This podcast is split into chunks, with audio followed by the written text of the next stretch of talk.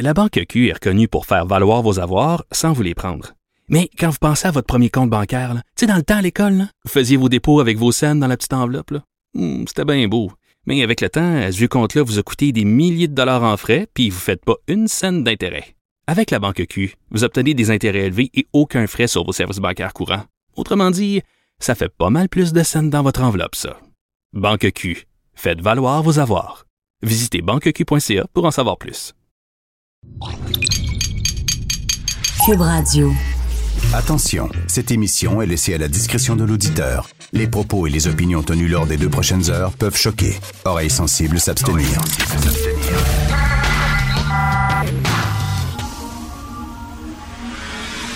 Martino. De 8 à 10. Politiquement incorrect.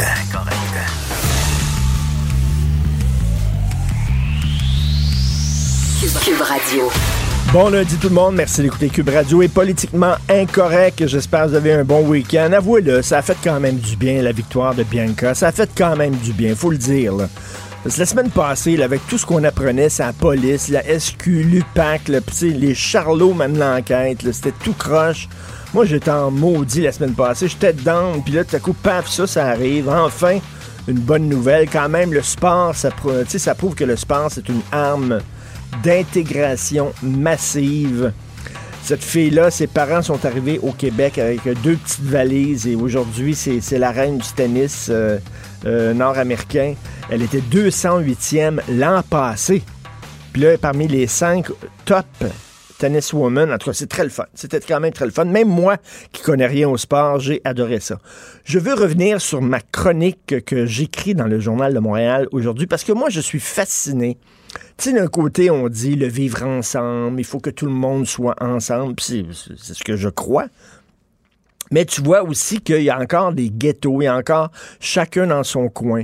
Euh, lorsque les communautés culturelles se, s'enferment et au lieu de, de faire des ponts, érigent des murs, je- ça, ça me fait toujours, ça, ça- me fait toujours, ça me fait tiquer, ça, ça me fatigue. Alors j'ai, j'ai, allé sur Internet, je dis, je vais sortir toutes les associations les organismes, les fédérations, les regroupements sur la base ethno-culturelle. OK, je vais toutes les sortir. Ça m'a pris du temps pour faire cette recherche-là parce qu'il n'y a pas une liste là, où tu fais du copy-paste puis all. Non, non, il a fallu que vraiment je les chercher. Mais il y en a plein. Écoutez, là, l'Association des alpinistes italiens du Québec pas l'association. J'imagine qu'il y a une association des alpinistes, mais là, il y a une association des alpinistes italiens. L'Association nationale des marins d'Italie de Laval. OK. À Laval, il y a des marins qui viennent de l'Italie. Et on va faire une association, les non seulement les marins d'Italie, mais les marins d'Italie qui habitent Laval. L'Association des écoles marocaines du Québec. Il y a des écoles marocaines, des écoles privées. Je savais qu'il y avait des écoles musulmanes, je savais qu'il y avait des écoles catholiques, des écoles marocaines. Est-ce qu'ils enseignent différemment dans les écoles marocaines que dans les écoles ordinaires? L'Association montréalaise des gens d'affaires de race noire. Les gens d'affaires de race noire font pas des affaires, ils font des affaires différemment que les gens d'affaires de race blanche. C'est- quoi, oui, euh, parce que Hugo Veilleux, notre chercheur, s'est dit, oui, les autres, ils blanchissent pas l'argent. Ah, ah, ah. Regroupement des femmes d'affaires de race noire. Euh, ralliement des infirmières auxiliaires haïtiennes à Montréal. Et puis, il y a l'Association des infirmières et infirmiers libanais. Parce que, tu sais, j'imagine les infirmiers libanais font pas comme les infirmiers haïtiens. Non, non, non, non. Puis ils font pas comme les infirmiers québécois de souche. Ils ont une façon toute libanaise de faire leur job d'infirmier. L'Association des retraités d'origine haïtienne du Québec. Pas une association de retraités du Québec, non, des, retraités d'origine haïtienne. Ça, a- ça, c'est ça, c'est un de mes préférés, ça. Quand je tombé là-dessus, là, j'en revenais pas. Le Centre de prévention d'alcoolisme et de toxicomanie latino-américain de Villeray. OK, ça, c'est un centre de prévention d'alcoolisme seulement pour les latino-américains, mais pas pour les latino-américains du Québec. Les latino-américains de Villeray. Tu comprends? Si tu es un latino-américain, mettons, de Laval, puis tu as un problème d'alcoolisme, ben non. Est-ce que les latino-américains se saoulent différemment que les Québécois? Est-ce qu'il y a comme une façon toute latino-américaine d'être alcoolique? Je dis, bon, aucune idée. Les autres, ils soignent les latino-américains qui sont toxicomanes. Et là, ça aussi, c'est une de mes meilleures. L'Association du diabète italo-canadienne du Québec.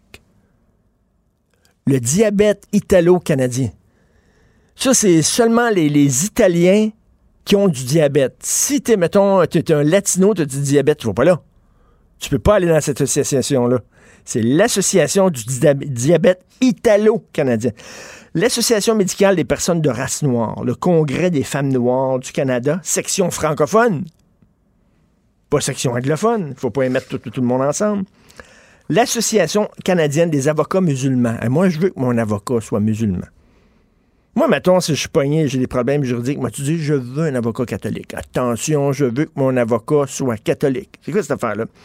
L'Association des juristes helléniques du Québec. Ça, c'est les avocats grecs c'est le même droit que nous autres, là. Hein? C'est, le code civil, puis c'est le code criminel, tout ça. Non, non, moi, je veux que mon avocat soit grec.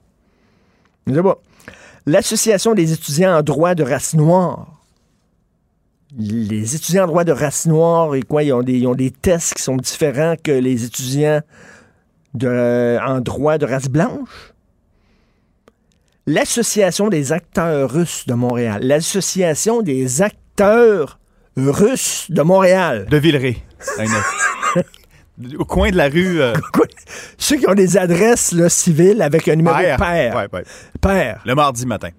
oui. Entre 8h et 8h15. Parce que les, acteurs russes de Montréal, père, ils veulent rien savoir des acteurs russes de Montréal impère. Il y a comme ça, ça, ça a l'air qu'il y a un gros conflit entre les deux. sur la façon de jouer Tchekhov. Un énorme conflit. L'Association des acteurs russes de Montréal, ils doivent être trois. C'est quoi ça? Un gros meeting. Hein l'Association des travailleurs sociaux libano-québécois. Tu sais, un travailleur social d'origine libanaise, ça, c'est. Ça, c'est complètement différent. Puis l'Association des Italiens originaires de Padoue au Québec. Pas l'Association des Italiens au Québec. L'Association des Italiens qui viennent de Padoue.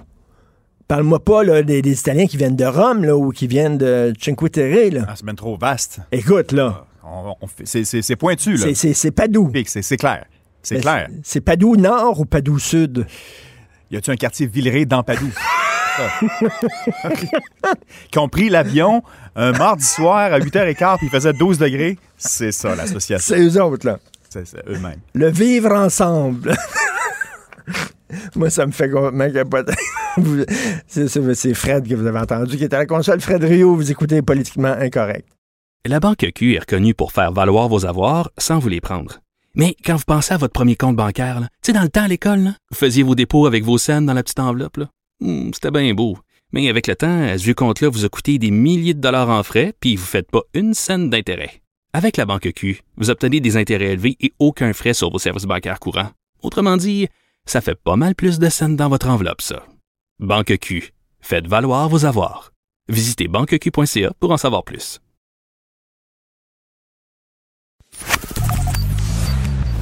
Richard Martineau. Politiquement incorrect. Cube Radio. Fred, l'association des Italiens gauchers originaires de Padoue. Ah.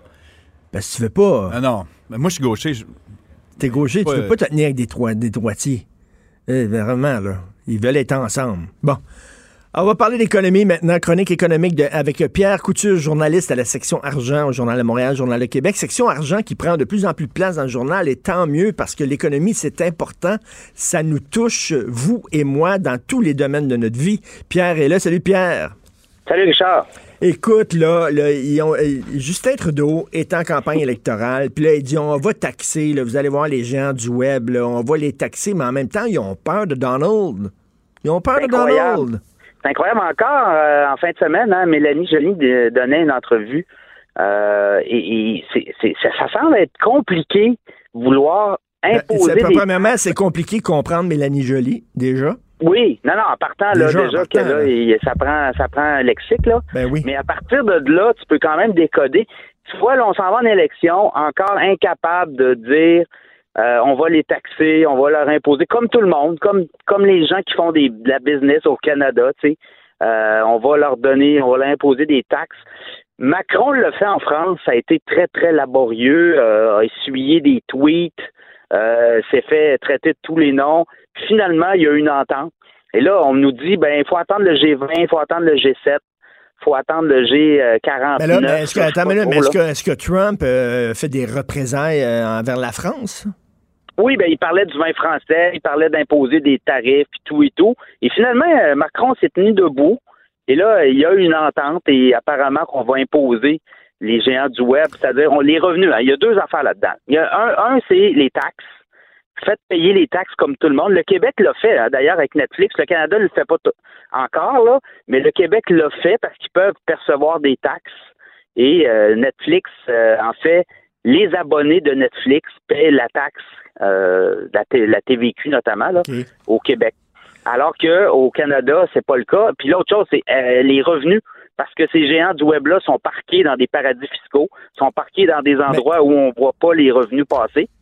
Alors, le gouvernement canadien semble pas intéressé encore mais tu sais, ils ont peur de Donald Trump. Trump, on sait comment il est. Il te respecte si tu te tiens debout. Tu sais, Macron s'est tenu debout, puis il va te respecter. Si tu t'écrases, on en connaît, on, en, a connu des gars comme ça au secondaire, là.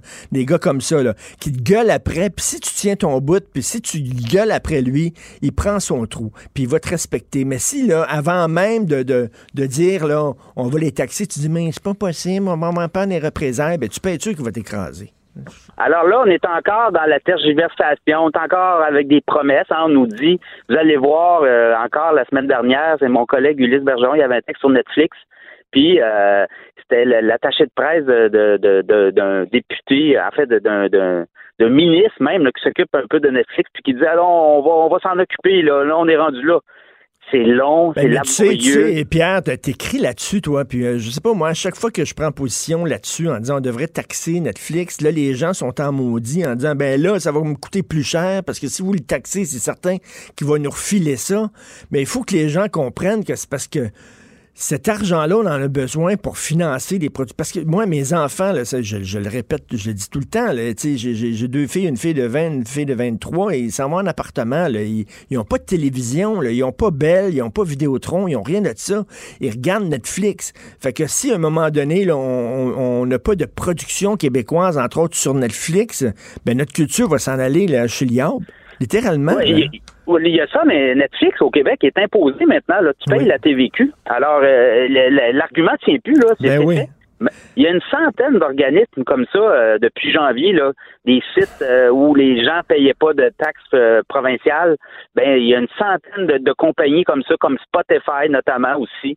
ils perçoivent maintenant la TVQ sur les abonnements. Donc cet argument-là ne tient plus là. Puis honnêtement, si tu es un compétiteur au Canada puis tu n'es pas capable de percevoir la taxe parce que le gouvernement te le demande pas, ben imagine, tu te dis, en fait, ce que tu envoies comme message, c'est que les entreprises au Canada, ben, allez vous inscrire ailleurs, allez dans les paradis fiscaux. Ben oui. Allez carrément, euh, partez, ouvrez-vous une, ben boutique, là, une façade euh, au Bahamas, n'importe où, là, puis là, ben, euh, envoyez. ben oui, finalement, on, récompense, on récompense les gens qui contournent la loi, puis on punit ceux qui respectent la loi. Ça n'a pas de maudit bon sens. Alors, on est là. On est là. On a un gouvernement euh, très mou à Ottawa qui semble incapable de vouloir euh, mettre ses culottes puis hmm. dire aux, grands, là, Google, euh, Facebook, parce que encore là, hein, Facebook vend de la pub au Québec, vend de la pub partout au Canada. Il n'y a aucune taxe de vente prélevée là-dessus. Amazon? donc. Amazon? Alors, écoutez, Amazon, ça dépend. Si c'est Amazon.ca, t'es correct, ils te chargent les taxes. Mais si tu passes par Amazon USA ou Amazon euh, France. China ou n'importe où, là, les taxes rentrent pas. Alors, tu sais, il y a OK, moi, moi, je me fais venir souvent des livres, je l'avoue, des livres de France par Amazon.fr, Amazon France. Donc, je paye pas, je paye pas de taxes là-dessus, moi, là. Ben, regarde ton relevé. Normalement, il n'y a pas de prélèvement, le prélèvement de taxes faut que tu regardes comme il faut ta facture, là, parce qu'il y a quand même une facturation. Et euh, ça a été compliqué avec Uber aussi. Hein, Uber avait accepté de prélever la TVQ, la TPS également. Ça avait été un combat du gouvernement euh, à l'époque, le gouvernement libéral de, Philippe Couillard. Alors, tu sais, faut se tenir debout, mais de toute évidence, à Ottawa, ça semble être très compliqué actuellement. De, on a peur, on a peur de représailles, on a peur de tweets, on a peur, tu sais, la campagne électorale s'en vient. Je pense qu'on a peur, on veut pas euh, réveiller Donald Trump parce que Donald Trump est capable là, de, de viser Justin Trudeau par deux, trois tweets puis essayer de démolir. Euh, ah, puis là, là, oui, mais il fait rien, il fait rien que japper, Donald Trump. Il mord pas. C'est un chien qui jappe. Écoute, euh, Hydro-Québec qui veut pas se présenter devant la régie de l'énergie. Il y a trois organismes là, qui disent on paye trop pour notre électricité, on veut une baisse de tarif de 5% Hydro-Québec veut rien savoir. Non, je veux rien savoir. Tu vois, vendredi, Hydro nous, on se présentera pas. Il va y avoir une commission parlementaire dans la semaine prochaine à Québec sur le projet de loi 34 euh, du gouvernement Legault. Ce projet de loi-là gèle les tarifs d'électricité l'an prochain et après ça, on y va à l'inflation. Les organismes euh, comme euh, l'Union des consommateurs, c'est la Fédération canadienne de l'entreprise indépendante, puis les gros consommateurs d'électricité, euh, les alumineries notamment, eux disent non, non, non, on a droit à une baisse de 5% là, puis après ça, on ira à l'inflation, même la régie décidera. Parce que l'inflation, euh, euh, dans les dernières années, les décisions de la régie, ça a été sous l'inflation. Et partout, là, actuellement, là, dans les services euh, d'électricité, là, euh, aux États-Unis et ailleurs, là, c'est des baisses de tarifs qu'on voit. C'est pas des, des gels ni des hausses. Mais nous Alors, autres, les euh, là, de les, organismes là, de défense de consommateurs qui réclament une baisse de 5% est-ce Oui. que tu trouves qu'ils sont trop gourmands? Parce que tu le dis, là, notre électricité, tu nous l'as dit, elle est pas chère, notre éle- électricité Ben, ça euh, reflète les Québec. coûts, hein. Tout dépendant les, les coûts, parce que dans le fond, la régie de l'énergie, elle regarde les dépenses d'hydro, elle regarde les tarifs, puis elle dit ben c'est comme ça que ça marche. Il y a, il y a- il y a comme une grille tarifaire d'établi, et s- eux suivent la grille, selon leur interprétation, il y aurait une baisse de 5 alors, euh, écoute, Hydro-Québec a trop perçu. N'oubliez pas là, que Hydro-Québec est venu chercher 1,5 milliard de plus dans vos poches. Qu'est-ce qui arrive avec ça, d'ailleurs?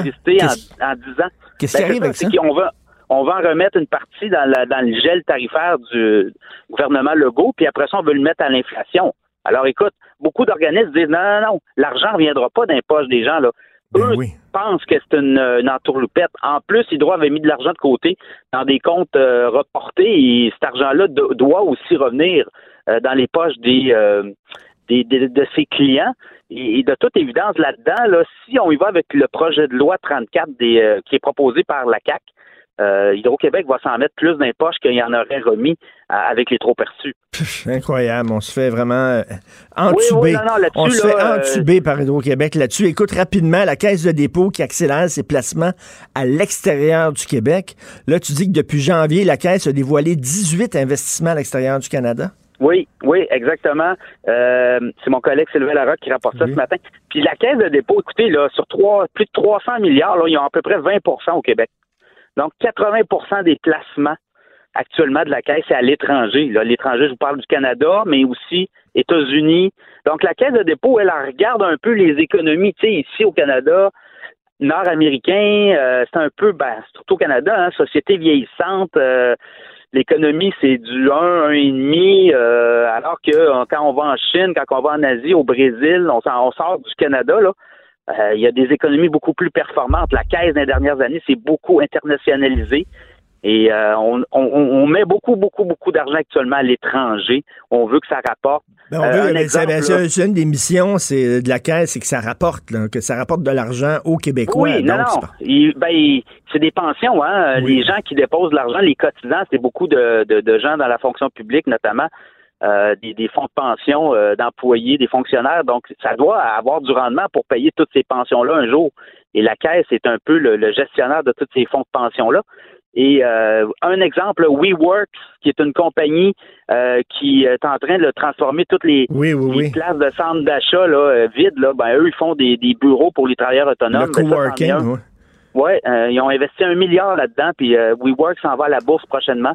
Et on pense à lever beaucoup d'argent, puis c'est comme un peu l'avenir. là. Il y a beaucoup de gens qui euh, travaillent Ben, autonomes, veulent avoir un espace Tant pour mieux, rencontrer des c'est clients. c'est no- c'est nos économies, c'est nos fonds de retraite. Ben, merci Pierre, on va te lire dans la section argent, Journal de Montréal, Journal de Québec, Pierre Couture, merci. Salut! Salut. L'art est dans la manière. Non, c'est pas de la comédie. C'est politiquement incorrect avec Martineau.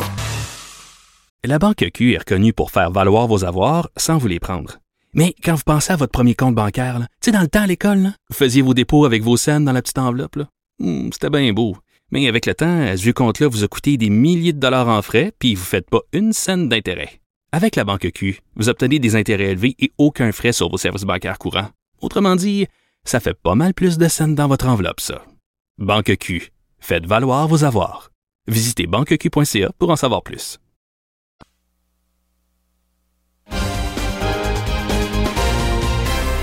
Richard Martineau. Salut Richard. Salut, Jean-François.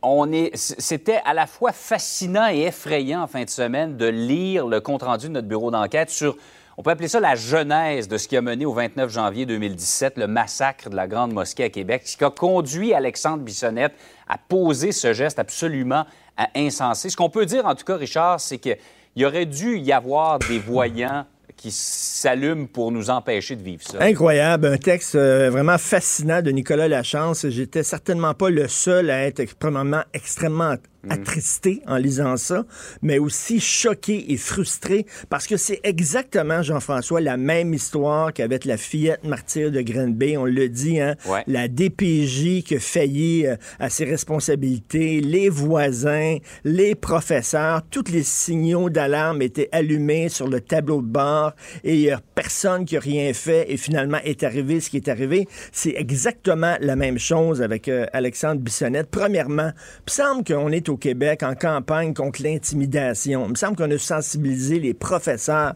Je veux pas excuser son geste, bien sûr qu'il n'est pas excusable, mais c'est un gars qui a vécu l'enfer au secondaire, qui était écœuré, poussé dans les corridors. Hey, ils l'ont sorti par une fenêtre à un moment donné, là, ses camarades d'école. Donc, euh, les professeurs qui ont strictement rien fait. Il y a une prof qui, qui, qui, qui a témoigné dans le texte de Nicolas Lachance. Elle dit, oh oui, euh, il faisait pitié, on le savait. Ben oui, mais comment ça se fait qu'il n'y a rien qui a été fait? Euh, donc, premièrement, ça. Deuxièmement, quand tu remplis le formulaire, parce que Alexandre Bissonnette, entre autres, il avait deux armes avec lui, deux revolvers euh, à autorisation restreinte. Quand tu remplis le formulaire pour avoir justement des permis d'avoir ces, ces armes-là, on se fie sur ta bonne foi. Ben oui, c'est ça. Il n'y a rien, il n'y a personne qui contre-vérifie les informations. Euh, on prend pour acquis que tout le monde dit la vérité. Ben voyons donc, c'est comme quand tu montes dans un avion et disent est-ce que vous êtes en possession d'armes à feu? Ben oui, tu sais, le gars va le dire, oui, je suis en possession d'armes à feu, effectivement. Est-ce que tu sais, c'est juste dans le formulaire, on dit pas euh, est-ce que vous comptez utiliser ces armes à feu-là euh, pour commettre des vols et des crimes? Tu sais, qui va dire oui? Voyons donc, on lui a demandé est-ce que tu as des antécédents de problèmes euh, euh, mentaux, psychiatriques? Il a dit non. Est-ce que tu prends des médicaments? Il a dit non. Bon, donc, premièrement, ça, il n'y a pas de vérification. On a dépensé des millions de dollars pour le fameux dans- dossier Santé Québec. Là, on nous disait, dossier Santé Québec, ça va permettre à- à des- aux autorités de pouvoir euh, aller vérifier ton, euh, ton, euh, de- de- ton dossier de santé, ton dossier médical. Alors, les gens de la GRC, par exemple, auraient pu aller dans son dossier, vérifier et voir que effectivement euh, ce gars-là consommait des antidépresseurs, avait des prescriptions pour des antidépresseurs. tout ça. Ils l'ont pas fait. À quoi ça sert de mettre des millions de dollars pour des sites comme ça? Puis tu le sais, c'est, le genre de site qui devait coûter 30 millions, qui finit tout le temps par coûter 500 millions. Là. À quoi ça sert Ouais. d'avoir des sites comme ça si on les utilise pas? Ben c'est ça, on a les outils pour prévenir ça, puis on, on fait rien avec. Incroyable. Il y, a, il y a plein, plein de choses qui ne fonctionnaient pas là-dedans. Et ça aurait pu, tu sais, on, on- on a tendance, lorsqu'on regarde les États-Unis, en disant, mon Dieu, que c'est laxiste des Américains. Heureusement, nous autres, là, on est pas mal plus rigoureux. Ben non, absolument pas. Oui. Pourtant, on a eu Polytechnique. Pourtant, on a eu Dawson et tout ça. On aurait pu allumer. On l'a pas fait. Et est arrivé ce qui est arrivé avec Alexandre Bissonnette. Et ça prend toujours un drame comme celui de la petite fille à Grande Bay, comme celui d'Alexandre Bissonnette, pour qu'on dise Ah oui, on aurait donc dû. Mais voilà, on ne l'a pas fait. Mais un texte vraiment à, à lire de Nicolas Lachance, un travail formidable. Six morts, huit blessés, des dizaines et des dizaines de personnes marquées à vie parce qu'on n'a pas pu prévenir le geste de cet individu-là. Richard, merci beaucoup. Merci beaucoup. Bonne journée. Bonne journée. Richard Martineau. Politiquement incorrect. Cube Radio. Le commentaire de mon ami Gilles Proux. Salut Gilles. Bonjour. Ah non, ah, ah, j'ai le poussé tantôt, c'est Eugène Lapierre. On va parler de tennis. On va parler de Bianca avec Eugène Lapierre, directeur de la Coupe Rogers de Montréal et vice-président de Tennis Canada. Vous avez eu tout un week-end, Monsieur Lapierre? oui, non, ça a assez bien été, effectivement. Il y a pas mal de monde qui ont regardé ce match euh, à, la télévision et euh, c'est excellent pour notre sport et on a une nouvelle championne euh, qui va faire du dommage sur le circuit pendant de nombreuses années. Même des gens qui se sont jamais intéressés au tennis, qui regardaient pas ça, soudainement étaient rivés euh, devant leur téléviseur ce week-end pour regarder ça. Ça, c'est vraiment c'est fantastique. Elle est une ambassadrice incroyable pour le tennis. Tout à fait. Alors, il faut reconnaître que l'enjeu était énorme. Là. On était dans un des plus grands tournois du monde, le, US Open, un des quatre tournois du, du Grand Chelem avec Wimbledon, Roland Garros et l'Australie. Donc, euh, et, et, pour notre jeune Canadienne de 19 ans, euh, qui était à sa première participation hein, dans le tableau principal du, euh, du US Open et qui affronte en finale la plus grande championne du monde, Serena Williams, 23 titres de Grand Chelem à, sa, à sa fiche. Euh, et, et, elle lui a donné la leçon. Euh, elle a fait craquer sous la pression et c'est la, petite Canadienne qui a remporté une histoire de David contre Goliath, ben oui. Euh, comme on les aime. oui, mais est-ce que je veux pas cracher dans la soupe, là, Monsieur Lapierre, là, mais est-ce que c'est parce que Serena Williams était particulièrement pas en forme que, que Bianca a gagné? il faut connaître Serena Williams. Elle, elle joue quand elle quand elle joue librement, si on peut dire, hmm. elle, est très difficile à battre. On l'a vu tout au long de la quinzaine euh, du tournoi du US Open. Euh, euh, elle laissait aller ses coups et, et, et, frapper comme ça se peut pas. Et, euh, et c'est, drôle parce que ce que vous me dites là, j'ai eu la, même discussion avec ma copine qui dit bah oui, mais là, Serena a pas bien joué. Ben, arrête-moi ça, voyons donc. Il y, a, il y, a, un truc avec le tennis, c'est que c'est un, c'est un probablement un des sports les plus profondément psychologiques. Il, ah il faut, euh, il faut être là. Et Serena nous a montré qu'elle est capable de craquer. Euh, à l'occasion, qu'elle perd ses moyens. On l'a vu l'année dernière à la finale du US Open contre la, euh, la, jeune japonaise euh, Naomi Osaka. Alors, euh, et, elle, a, complètement perdu ses moyens. bon, et, là, on, savait que, que, ça pouvait arriver. Et donc, la clé du match, c'était le début du match, de rester avec elle, de se battre. De, et elle a réussi à prendre l'avance, Bianca. Et là, tranquillement, pas vite, euh, a complètement perdu ses moyens. Elle envoyait les balles partout. Effectivement, qu'elle n'a pas joué son meilleur match. Mais en même temps, c'est parce que c'est parce que Bianca aussi, elle, a réussi à la faire craquer. Ça a craqué Serena Williams, c'est parce qu'elle, elle a réussi à la faire craquer, Bianca. Exactement. Alors, c'est, ça a été notre analyse de, de, ce match et, pas, et c'est pas rien là. De, ils sont, ils ont quoi à peu près, à peu près ça, 19 ans de différence. Elle a le double de son âge et, euh, et, donc c'est la jeune fille qui a eu plus de cran, plus de, de, culot, si on peut dire, euh, et qui, s'est enfui avec la victoire. Donc, euh, ben, chapeau. Hein. Ben, là, vous avez certainement vu là, les, dans les médias sociaux, vous savez comment les gens peuvent être méchants. Alors, les gens ont fait un montage photo où à gauche on voyait une photo de Bianca euh, euh, Andrescu en train de, frapper une balle de tennis, en train de se pratiquer, tout ça. Puis dans la photo de droite, on voyait Eugénie Bouchard en train de se prendre en selfie en maillot de bain. Fait que les gens disaient, les gens disaient, regardez, si elle avait travaillé un peu plus, là, au lieu de se regarder tout le temps dans son selfie, peut-être qu'elle serait rendue là. Est-ce que, qu'est-ce que, est-ce que vous trouvez qu'on est trop sévère envers Eugénie? Euh, moi, je trouve que oui. Euh, c'est une des, athlètes qui, euh, qui s'entraîne le plus dur que, que, je connaisse. Elle, et parlez-en aux, différents entraîneurs qu'elle a eu. Euh, J'en ai aucun qui ont, qui ont parlé en mal de, de, leur temps qu'ils ont passé avec, avec Eugénie. Elle travaille fort pour revenir. Euh, le jeu a déjà évolué pas mal depuis qu'elle a atteint la finale du US Open euh, en, en 2014. Et, je pense que Bianca est un bon exemple de, ce côté-là. Elle, a un jeu plus varié. Elle est capable d'utiliser des coups en finesse, des, euh, des coups euh, euh, brossés, des, balles coupées. Elle fait des amortis, elle monte au filet et tout ça.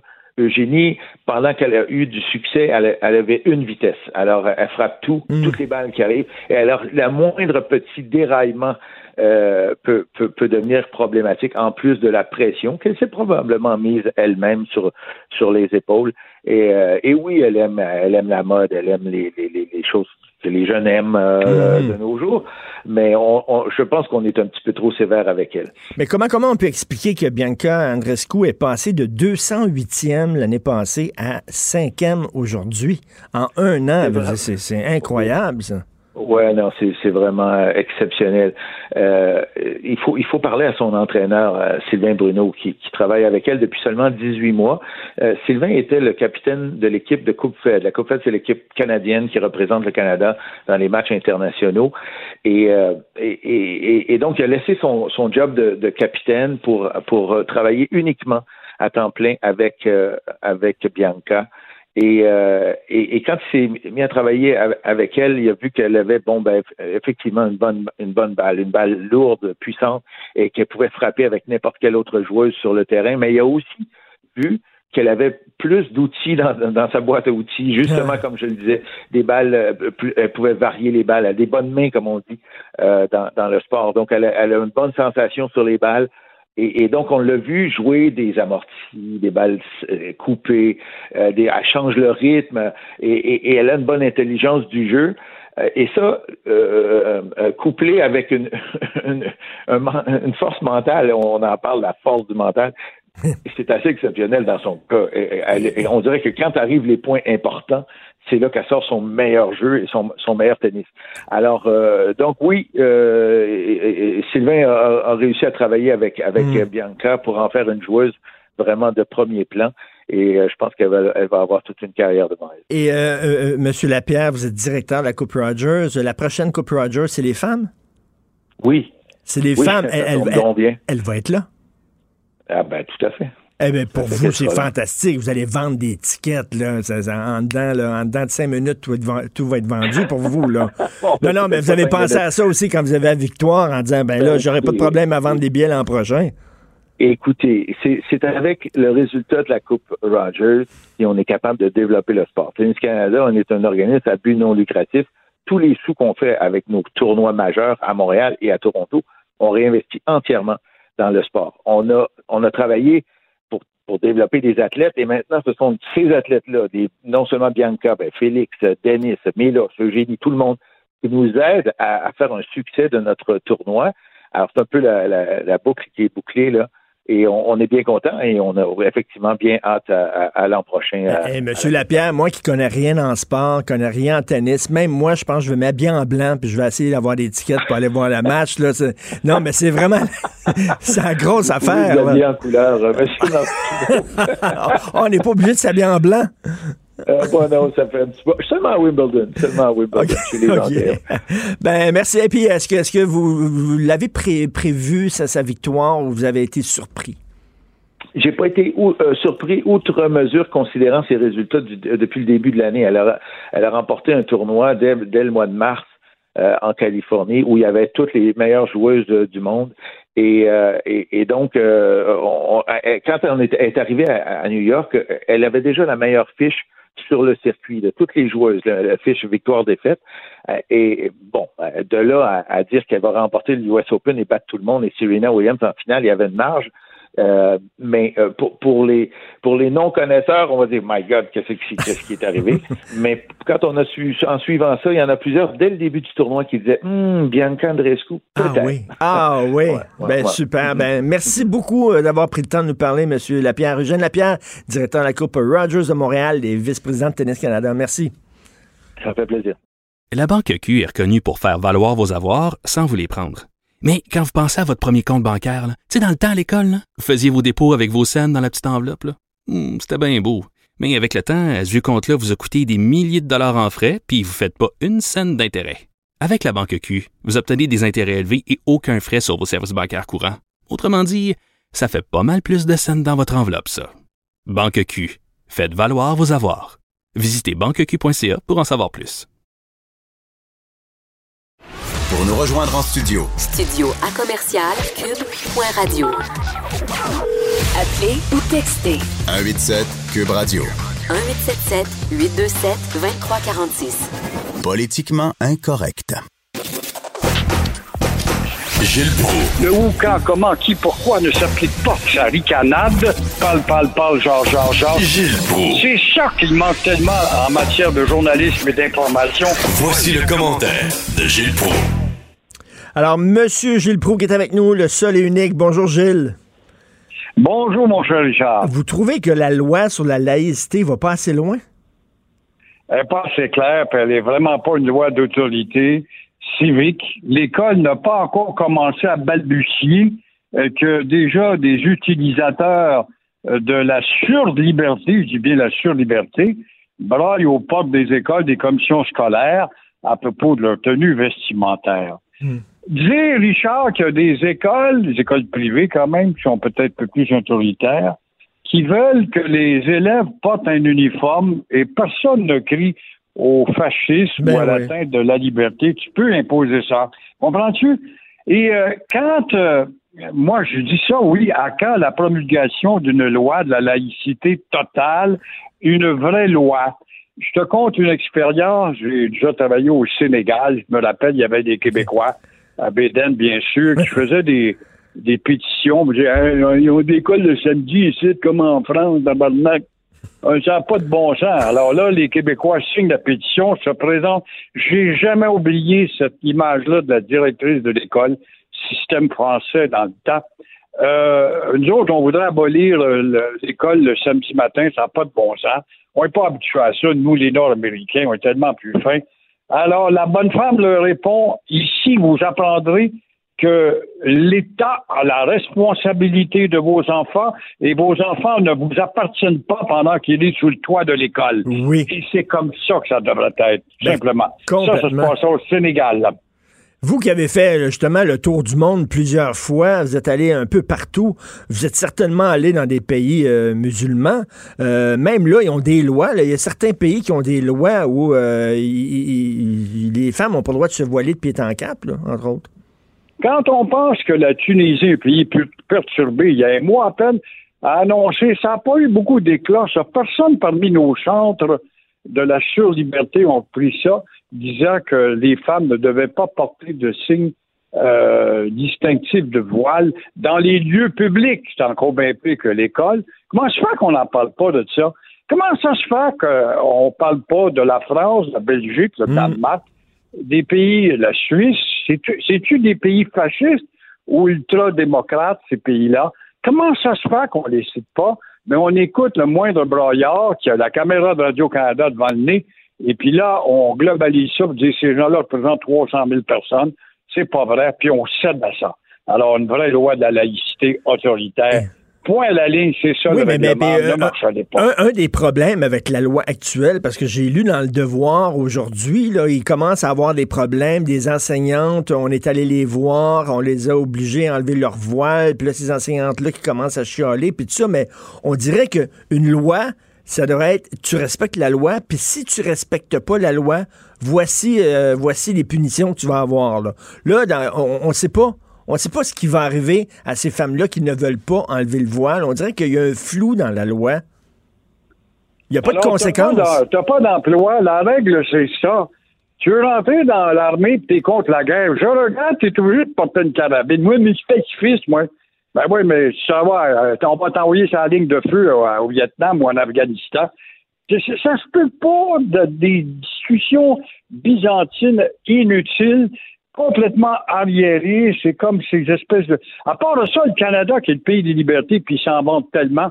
Ici, il faut bien que le but, c'est pour pacter le pays. Un objectif, c'est d'atteindre 100 millions d'habitants en quelques décennies. Ça, on ne le dit pas. Puis le Québec en a 30 millions là-dedans. Mais euh, on a de la misère à retenir notre immigration parce que dès qu'on devient nord-américain, on a le Ben goût oui. de filer outre 45e. Mais euh, si on a tant le choix que ça, de milliers, de centaines de millions qui veulent venir ici, comment se fait qu'on n'est pas plus sélectif? On a l'embarras du choix. Toi, je, je veux travailler chez toi, là, puis comme rechercher, je ne sais trop, puis tu as 12 candidats devant toi. Euh, Vas-tu choisir le meilleur curriculum autant que possible? Alors, je comprends pas. C'est comme la petite fille là, qui, qui vient au pays des libertés de bonhomme à broyer pour rentrer ici. Puis non, non, non, tu vas marier l'imam, puis euh, bon, on, a- on le voit, là, comment les musulmans, en étant une minorité manipulant la caméra de Radio-Canada et du journal La Presse, on généralise le problème. Moi, je crois qu'on n'a pas des problèmes de la sorte. Moi, je suis allé en Nouvelle-Zélande. Je te mens pas, Richard, je demandais à la guide, qui était une Maori, des Autochtones locaux, comment se fait-il qu'il y a tant d'Asiatiques ici? Elle me répond là, presque cavalièrement.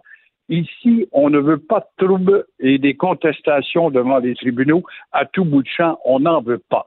On accepte ces gens-là parce qu'ils travaillent et se taisent.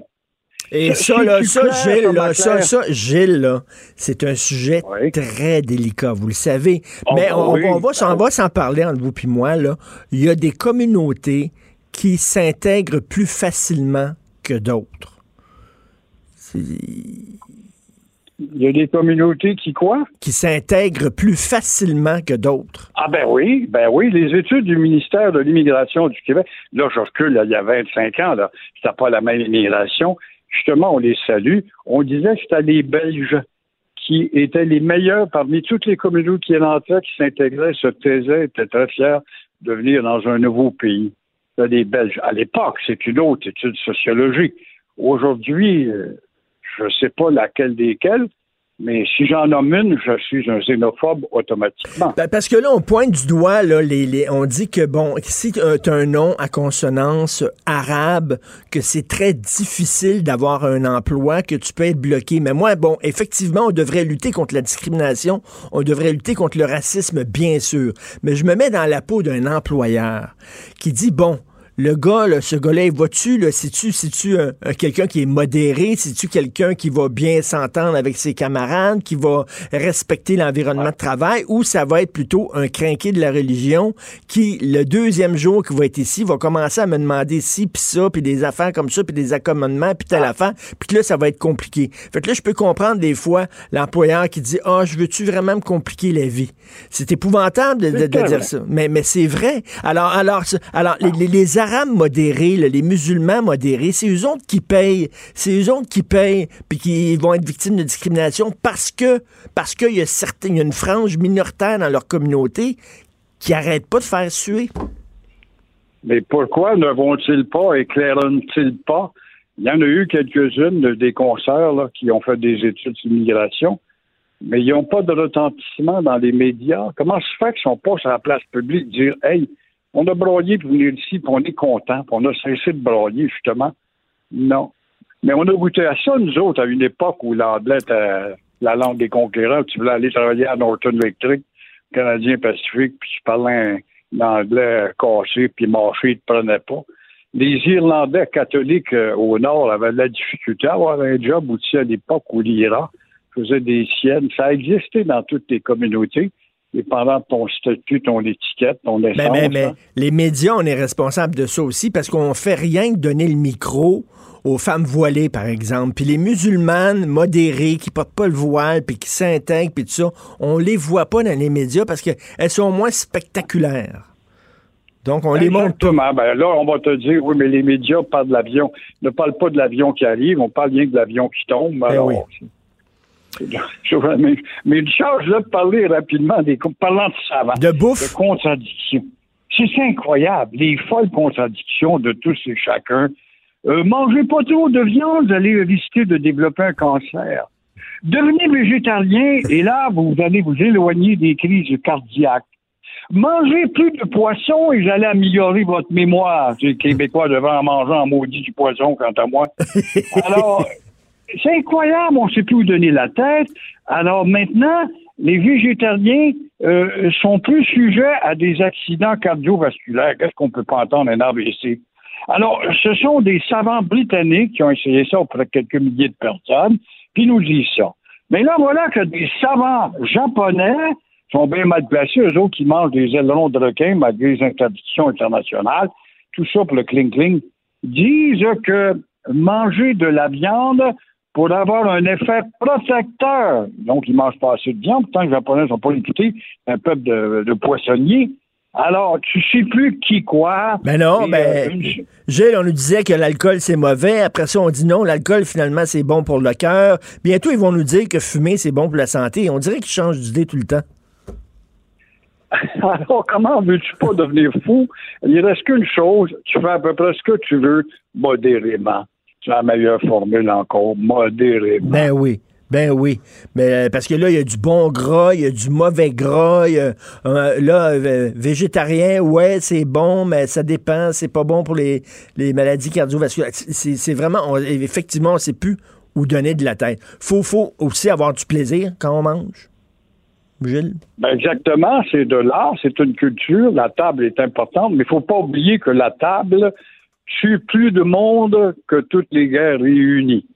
Alors, on oublie ça aussi, ça s'appelle les abus. Écoute- écoutez, Gilles, à 9h, à 9h15, un peu plus tard dans l'émission, je vais parler à un professeur de droit qui, lui, dit qu'on devrait, parce que vous savez que c'est le festival de Saint-Tite ces temps-ci, puis qu'on devrait interdire les rodéos. Parce que c'est mauvais pour les animaux, c'est de l'exploitation, etc. Vous en pensez quoi, vous, de ça? Ben moi, je pense que si tu veux connaître le véritable kéténisme lourd, lourdeau, c'est d'aller à Saint-Tite. Tu peux pas trouver plus kétène que ça. puis les Bob Steakhouse, en voyons, puis des Steve, puis Bob, puis Kimberly, puis tout ce qu'il y a d'Américains et d'Américanophiles dans un mauvais Américain en passant. Puis ils sont 160 000. T'as le portrait typique du Québec qui n'avance pas, mais qui recule puis qui cale. Tu l'as là. Oui, mais ça a un impact économique. Eh oui, un impact économique. Mais on pourrait peut-être l'encadrer, prendre une distinction. D'abord, commencer à demander à des Québécois d'aller chanter un peu du western français, première chose. Deuxièmement, voir à ce que l'affichage respecte le Québec. Et euh, je suis allé il y a deux ans voir ça parce que je suis un amateur de photos. J'en j'en revenais. C'est du bon monde. C'est du bon monde. Mais Mais, c'est l'illustration de ton Québec qui n'avance pas. Ben, ben, il y a des ceintures, vous avez vu ça, vous, les ceintures avec de la bière, là, on peut mettre de la bière tout le long de la ceinture. Ils se promènent Oui, avec... faute de balles, faute de balles, on Ben va oui. mettre des, des, Des canettes de bière. Oui, puis c'est très poli, le civisme est très évident. Il n'y a pas de tutoiement, il n'y a pas de, de cri à tue-tête là-dedans dans un restaurant. C'est très, très, très bien. Des belles filles avec des bédaines de coke. Et c'est, puis des bottes de cowboy. C'est très, très bien, il n'y a pas de doute. Puis les gars avec leur dentier qui mangent des hot dogs bicales en passant par là. C'est excellent. C'est là que l'école d'hôtellerie a formé tous ces restaurateurs qui sont là. Mais voilà. Que- Il y a du monde dans cette ville-là, le chalet, moi aussi, là. Ça n'a pas de bon sens. Il faut marcher, là, quasiment de côté, tellement il y a du monde. On dirait qu'il y qu'il y, a 200 000 personnes dans un endroit qui peut en contenir 180. C'est fou. Puis on a des Américains. Hey, ça, je ne pense pas que la hey, suivez non, la regarde des roulettes américaines, des plaques du Texas, du Wisconsin, par Wayton. Ben oui, tant mieux, welcome, bienvenue. Mais bâtard, on devrait faire un encadrement. Ils ont un petit peu. Quant à la nos bêtes malmenées, je ne saurais dire, mais je sais que si tu vas avoir l'illustration parfaite du kéténisme qui avance, c'est là. C'est là, il n'y a pas. Malheureusement. Va le carnaval de Québec, c'est pas des maudits farces. Puis euh, c'est quand je les entends là. Un autre exemple, Richard, bien vite, là. Hier, j'étais à la place d'Armes. Là où la ville est née, c'est un beau monument. ça peut- On a deux monuments à Montréal, c'est Sylveston Cartier, puis Maisonneuve. Là, là, c'est des petits bus, des plaques arrachées. C'est ça, Montréal. J'arrive de Détroit, devrais voir le monument qu'ils ont fait à la mode Cadillac. Dit c'est la mode Cadillac qui habitait à Montréal? Ah. Alors, il y avait des danseuses, des groupes de danseuses, une chorégraphie de danse avec du rock, bien sûr. Ça prend du rock américain. Devant l'église Notre-Dame, qui est quand même un temple, beaucoup d'Américains qui sont plus catholiques que nous autres vont là. Puis, euh, quel beau dépaysement. Ils arrivent à la place d'Armes, rentrent à l'église Notre-Dame, mais ils entendent du hard rock sur la place d'Armes. Ça, tu dis ça à la connasse de ricaneuse, elle va te dire, et les autres connards, les connards, les sorciers du tourisme à Montréal, qui vendent Montréal Wonderful City. On a une image de double, autres. on a une image bilingue, pas vrai pantoute. T'as une image quétaine, puis t'as une image anglaise. Point à la ligne. Alors, les câbles, puis tu permets à des Québécois que tu embauches de jouer de la guitare, du hard rock américain, la place d'âme devant l'église Notre-Dame. Il me semble qu'il manque un encadrement. Est-ce que je suis un fanatique de dire ça? Non. J'aimerais bien le savoir, répondez-moi, M. Martineau. Vous savez, vous savez, comme Ah. disait Michel Audiard, Michel Audiard, c'était un dialoguiste de films français et disait Un con qui marche va plus loin que deux intellectuels assis. Exactement. Puis le con répond, répand les conneries de travers de l'intellectuel à, à pipe. Merci, Gilles. Merci. Au plaisir. Au revoir. Tu es parti avec ce nuage. Tu m'as laissé avec un cœur brisé. La Banque Q est reconnue pour faire valoir vos avoirs sans vous les prendre. Mais quand vous pensez à votre premier compte bancaire, tu sais, dans le temps à l'école, vous faisiez vos dépôts avec vos scènes dans la petite enveloppe. Hmm, C'était bien beau. Mais avec le temps, ce vieux compte-là vous a coûté des milliers de dollars en frais, puis vous ne faites pas une scène d'intérêt. Avec la Banque Q, vous obtenez des intérêts élevés et aucun frais sur vos services bancaires courants. Autrement dit, ça fait pas mal plus de scènes dans votre enveloppe, ça. Banque Q. Faites valoir vos avoirs. Visitez banqueq.ca pour en savoir plus. Politiquement incorrect. Joignez-vous à la discussion. Appelez ou textez 187 Cube Radio. 1877 827 2346. Alors, dans le devoir, un texte euh, sur euh, dans la presse, pardon. Euh, sauvé d'un mariage forcé à Victoriaville, ma famille veut me frapper. Un texte de Vincent Larouche. C'est une histoire, il faut le dire, que Paul Arcan euh, avait sorti euh, au 98.5. Euh, il y a cinq mois, une jeune fille de 15 ans euh, qui devait être mariée de force par un imam. Elle a 15 ans, euh, on devait la marier à un gars d'une vingtaine d'années qu'elle n'aimait pas. Ce gars-là la contrôlait. Elle vient d'une famille, euh, bien sûr, euh, du euh, Moyen-Orient, les musulmanes. Le gars voulait pas qu'elle parle aux étrangers, voulait pas qu'elle serre la main d'autres hommes, contrôlait ses allées et venues et la forçait à porter le hijab. Elle, elle a 15 ans, elle vit maintenant en Amérique du Nord, elle vit au Québec, elle vit à Victoriaville, elle veut vivre comme les autres jeunes filles, elle veut avoir une vie moderne. Euh, c'est souvent le problème hein, euh, avec euh, ces, gens-là qui viennent d'autres pays où il y a une certaine culture, certaines valeurs. Ils déménagent ici et soudainement, ils sont en conflit avec leurs enfants parce que leurs enfants, eux autres, s'intègrent rapidement, tripent sur la vie nord-américaine, tripent sur notre ouverture, euh, l'épanouissement des femmes et tout ça, ne veulent plus euh, continuer à vivre comme dans leur ancien pays, dans leur pays d'origine. Et là, les parents, eux autres, qui s'accrochent au passé, euh, comprennent pas que leurs enfants leur échappent, échappent à leur culture, veulent vivre comme leurs amis. Donc, il y a des conflits. C'est arrivé souvent, quelquefois. Elle, donc, on avait dit qu'elle devait se marier. D'ailleurs, il y a un imam qui a accepté ça. Lui, là, là, c'est peut-être pas la première fois qu'il organise des mariages forcés. Euh, on le sait pas, là, mais c'est peut-être pas la première fois. Donc, lui, il a aucun problème qu'une fille ne veuille pas se marier. Lui, là, non, non, non. Écoute, euh, euh, ils, ont, promis une dot à tes parents. T'es une fille. Donc, les parents du garçon ont promis une dot de plusieurs milliers de dollars à tes parents. Tu vas te marier, tu rien à dire et tout ça. Elle, elle a décrit son fiancé comme étant très contrôlant. Il décide de ce qu'elle porte, du choix de ses amis. Il refuse qu'elle se maquille. Il exige qu'elle soit toujours avec lui lorsqu'elle n'est pas à l'école. Il décide de ses sorties. Il l'empêche de parler à des gens il l'oblige aussi à porter le hijab. Ça, c'est Vincent Larouche de la presse qui dit ça. Alors, à un moment donné, elle, quitte la maison familiale, elle s'en va chez euh, des voisins, elle crie, euh, elle dit euh, Aidez-moi, aidez-moi, aidez-moi.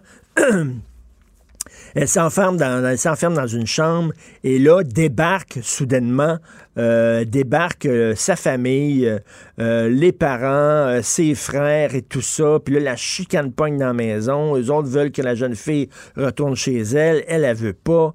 Bref, ça a l'air que dans la communauté, la chicane est pognée. Euh, les, gens, les gens qui ont accueilli cette jeune fille-là en détresse se font mal regarder. Euh, ce sont des réfugiés syriens, je crois, se font mal regarder par leur communauté en disant, voyons donc, protéger cette jeune fille-là alors qu'elle aurait dû euh, se marier parce que maintenant, elle, elle vit dans un endroit caché de sa famille. Bref, le foutu bordel, il y a des gens qui vivent ici, qui viennent ici au Québec, ou qui, ou qui vont en Allemagne, ou qui vont euh, en Belgique ou qui vont bon, un peu partout et qui ils considèrent leur pays d'origine, leur pays d'accueil comme un hôtel. Comme un hôtel, littéralement. C'est-à-dire que on s'en fout de la culture de ces pays-là, on s'en fout des valeurs de ces pays-là. Nous autres, on débarque ici, on va garder nos anciennes valeurs, on va garder nos anciennes façons de faire, on va garder notre mentalité, puis on se fout du pays qui nous accueille. C'était ça, là. Elle avait une jeune fille moderne, eux autres disent non, c'est pas ça. Ça n'a pas de sens, là. Euh, le fiancé a soutenu qu'il était normal d'interdire à sa future épouse de parler à un homme ou de saluer un étranger de la main dans la rue. Puis il a déploré qu'elle se soit enfuie chez une fille qui lui enseigne des choses pas correctes. Il y a vraiment des gens qui, obéissent à, des valeurs qui, viennent du Moyen Âge.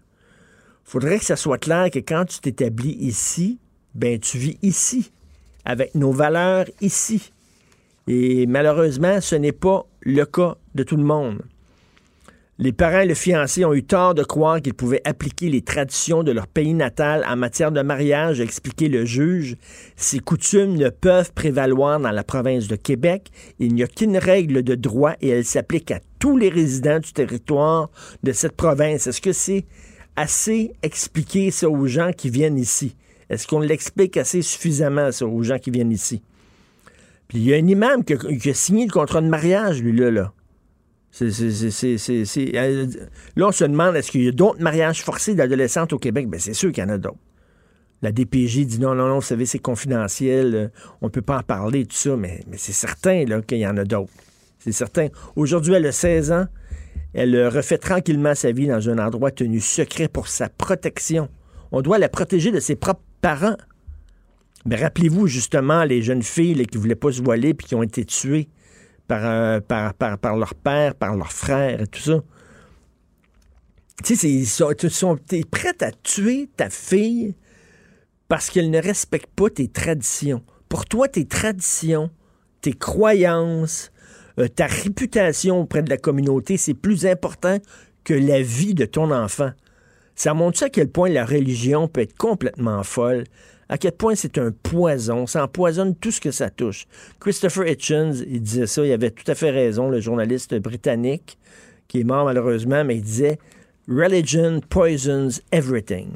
Quand tu es prêt à tuer, puis c'est- arrivé il y a quelques années, dans une auto qu'on a poussée euh, dans, dans l'eau, tu es prêt à tuer tes filles parce que toi, soudainement, tes, tes- tes filles, parce qu'elles sortent avec un nom musulman, parce qu'elles refusent de porter le voile, ça reflète, euh, c'est- un mauvais reflet de ta vie. Ça entache ta réputation auprès de ta communauté, puis tu es prêt à tuer tes propres enfants. Ouais, des crimes d'honneur, Fred. C'est fou. C'est complètement débile. Et là, le père de l'ad- l'adolescente, il a dit au tribunal, ici, toutes les filles de notre pays ont changé, les familles ont peur. Nos filles, avant de venir ici, elles répondaient à leur mère, là, elles veulent partir. Tous mes amis ont peur que leurs filles quittent la maison. Ben, j'espère que les filles peuvent quitter la maison, j'espère. Et c'est aussi le rôle de l'école de spotter ces filles-là, puis de leur, parler, puis de leur dire, ben, tu sais, tu sais, euh, tu as le droit de, vivre librement. mais t'es rendu au Québec, tu as des droits. Voici tes droits. Puis on peut te mettre en contact avec euh, des avocats, puis on peut te mettre en contact avec des gens, tu sais. Ben non, on a le cours d'éducation religieuse, éthique et éducation religieuse, puis aucun, aucun regard critique sur les religions. Aucun. On présente toutes les religions comme étant extraordinaires, fantastiques, une richesse pour la culture humaine, puis tout ça. Au lieu de dire, ben regarde, il y, a- des religions, ben pas mal toutes les religions monothéistes sont contre les femmes, sont contre les gays, plutôt que de dire, développer un regard critique. Non, non, non. On enfonce ça dans la gorge des jeunes en disant, la religion, écoute, si tu critiques la religion, si tu critiques l'islam, c'est du racisme. On critiquer le catholicisme, tu peux au bout, on va t'encourager. Mais, bravo, il faut critiquer le catholicisme, voyons donc. mais critiquer l'islam? Wow, attends une minute, toi, là, là. C'est pas correct. Je m'excuse, mais au sein de l'islam, il y a des, y des, gens qui sont complètement craqués. Et alors, ces jeunes filles-là, on devrait les aider à fuir leur famille. On devrait les aider, on devrait les protéger. Et comme le juge dit, cette adolescente est en droit de s'émanciper et d'aspirer à des réalisations personnelles des plus légitimes que sont de marier quelqu'un qu'elle aime, de vouloir exercer une profession, de décider elle-même de sa tenue vestimentaire. Mais non, c'est son choix. Ah, elle se voile, c'est son choix. Mais les femmes qui décident de se voiler volontairement, puis les, les, les converties québécoises, là, qui se convertissent à l'islam puis qui portent le voile, là, voyez-vous le message que vous envoyez à cette jeune fille-là qui risque sa vie, qui vit maintenant dans un endroit protégé de ses propres parents qui veulent la tuer? Le message que vous envoyez à cette jeune fille-là, c'est pourquoi tu portes pas le voile? Je le porte, moi. Il n'y a personne qui me force. C'est cool, le voile. Ben, c'est ça que vous envoyez comme message. Plutôt que dire non, je refuse de porter le voile en, en solidarité avec ces jeunes filles-là. Qu'on oblige à le porter. Non, vous autres, vous êtes là. Ben non. Il n'y a rien là. Il y en a de toutes sortes de couleurs. C'est super cool. Vraiment, c'est délirant, ces affaires-là de crimes d'honneur et de mariage arrangé en 2019 au Québec. Vous écoutez politiquement incorrect. La Banque Q est reconnue pour faire valoir vos avoirs sans vous les prendre. Mais quand vous pensez à votre premier compte bancaire, tu dans le temps à l'école, vous faisiez vos dépôts avec vos scènes dans la petite enveloppe. Hmm, C'était bien beau. Mais avec le temps, à ce compte-là vous a coûté des milliers de dollars en frais, puis vous ne faites pas une scène d'intérêt. Avec la Banque Q, vous obtenez des intérêts élevés et aucun frais sur vos services bancaires courants. Autrement dit, ça fait pas mal plus de scènes dans votre enveloppe, ça. Banque Q, faites valoir vos avoirs. Visitez banqueq.ca pour en savoir plus.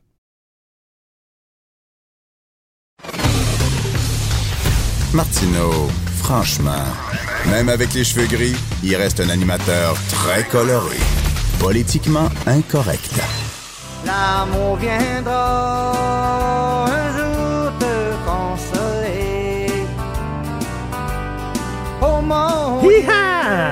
Alors, c'est le Festival de Saint-Tite qui, euh, qui est en cours actuellement. Et là, il y a des questions concernant les rodéos. Il y a des gens qui voudraient faire interdire les rodéos. Puis savez-vous quoi? Je suis pas un crinqué du droit des animaux. Je suis pas un crinqué. Mais en même temps, tu regardes ça. Avez-vous déjà vu un rodéo? Le cheval n'a pas l'air à triper. Il a vraiment pas l'air à trouver ça le fun. Je veux dire, vraiment, je peux comprendre les gens aussi. Sais, je comprends, oui, ça fait partie de la culture, etc. Même chose avec la corrida. Oui, mais ça fait partie, c'est au cœur de la culture espagnole. Je sais bien, là, mais regarde, c'est un massacre. Est-ce que vous accepteriez qu'on débite une vache à coups de hache dans un stade avec le sang partout puis tout ça pour faire, tu sais, d'un côté, oui, il y a les traditions, mais de l'autre côté, on a évolué. On est en 2019 aussi. La maltraitance d'animaux, c'est un crime. Donc, je peux comprendre. Moi, quand j'étais jeune, je travaillais au forum, l'ancien forum. Je vendais du maïs soufflé des chips. Et euh, quand il y avait le cirque des Shriners qui arrivait, puis toutes sortes de cirques comme ça, moi, je pouvais rester euh, dans le forum, puis je regardais se pratiquer. Et j'ai compris pourquoi euh, le dompteur de, de, le tigre, quand il, dit, quand il dit au tigre, lève-toi, puis le tigre se lève sur ses deux pattes dans l'arrière, j'ai compris pourquoi il faisait ça, le tigre. Parce que moi, j'ai vu les pratiques. Il fesse dessus à coup de deux par quatre. Je vous le dis, là. Le gars avait une planche de bois, là, puis il fait ça sur le tigre. C'est pour ça que le tigre, là, devant les enfants, ils se mettent debout, là.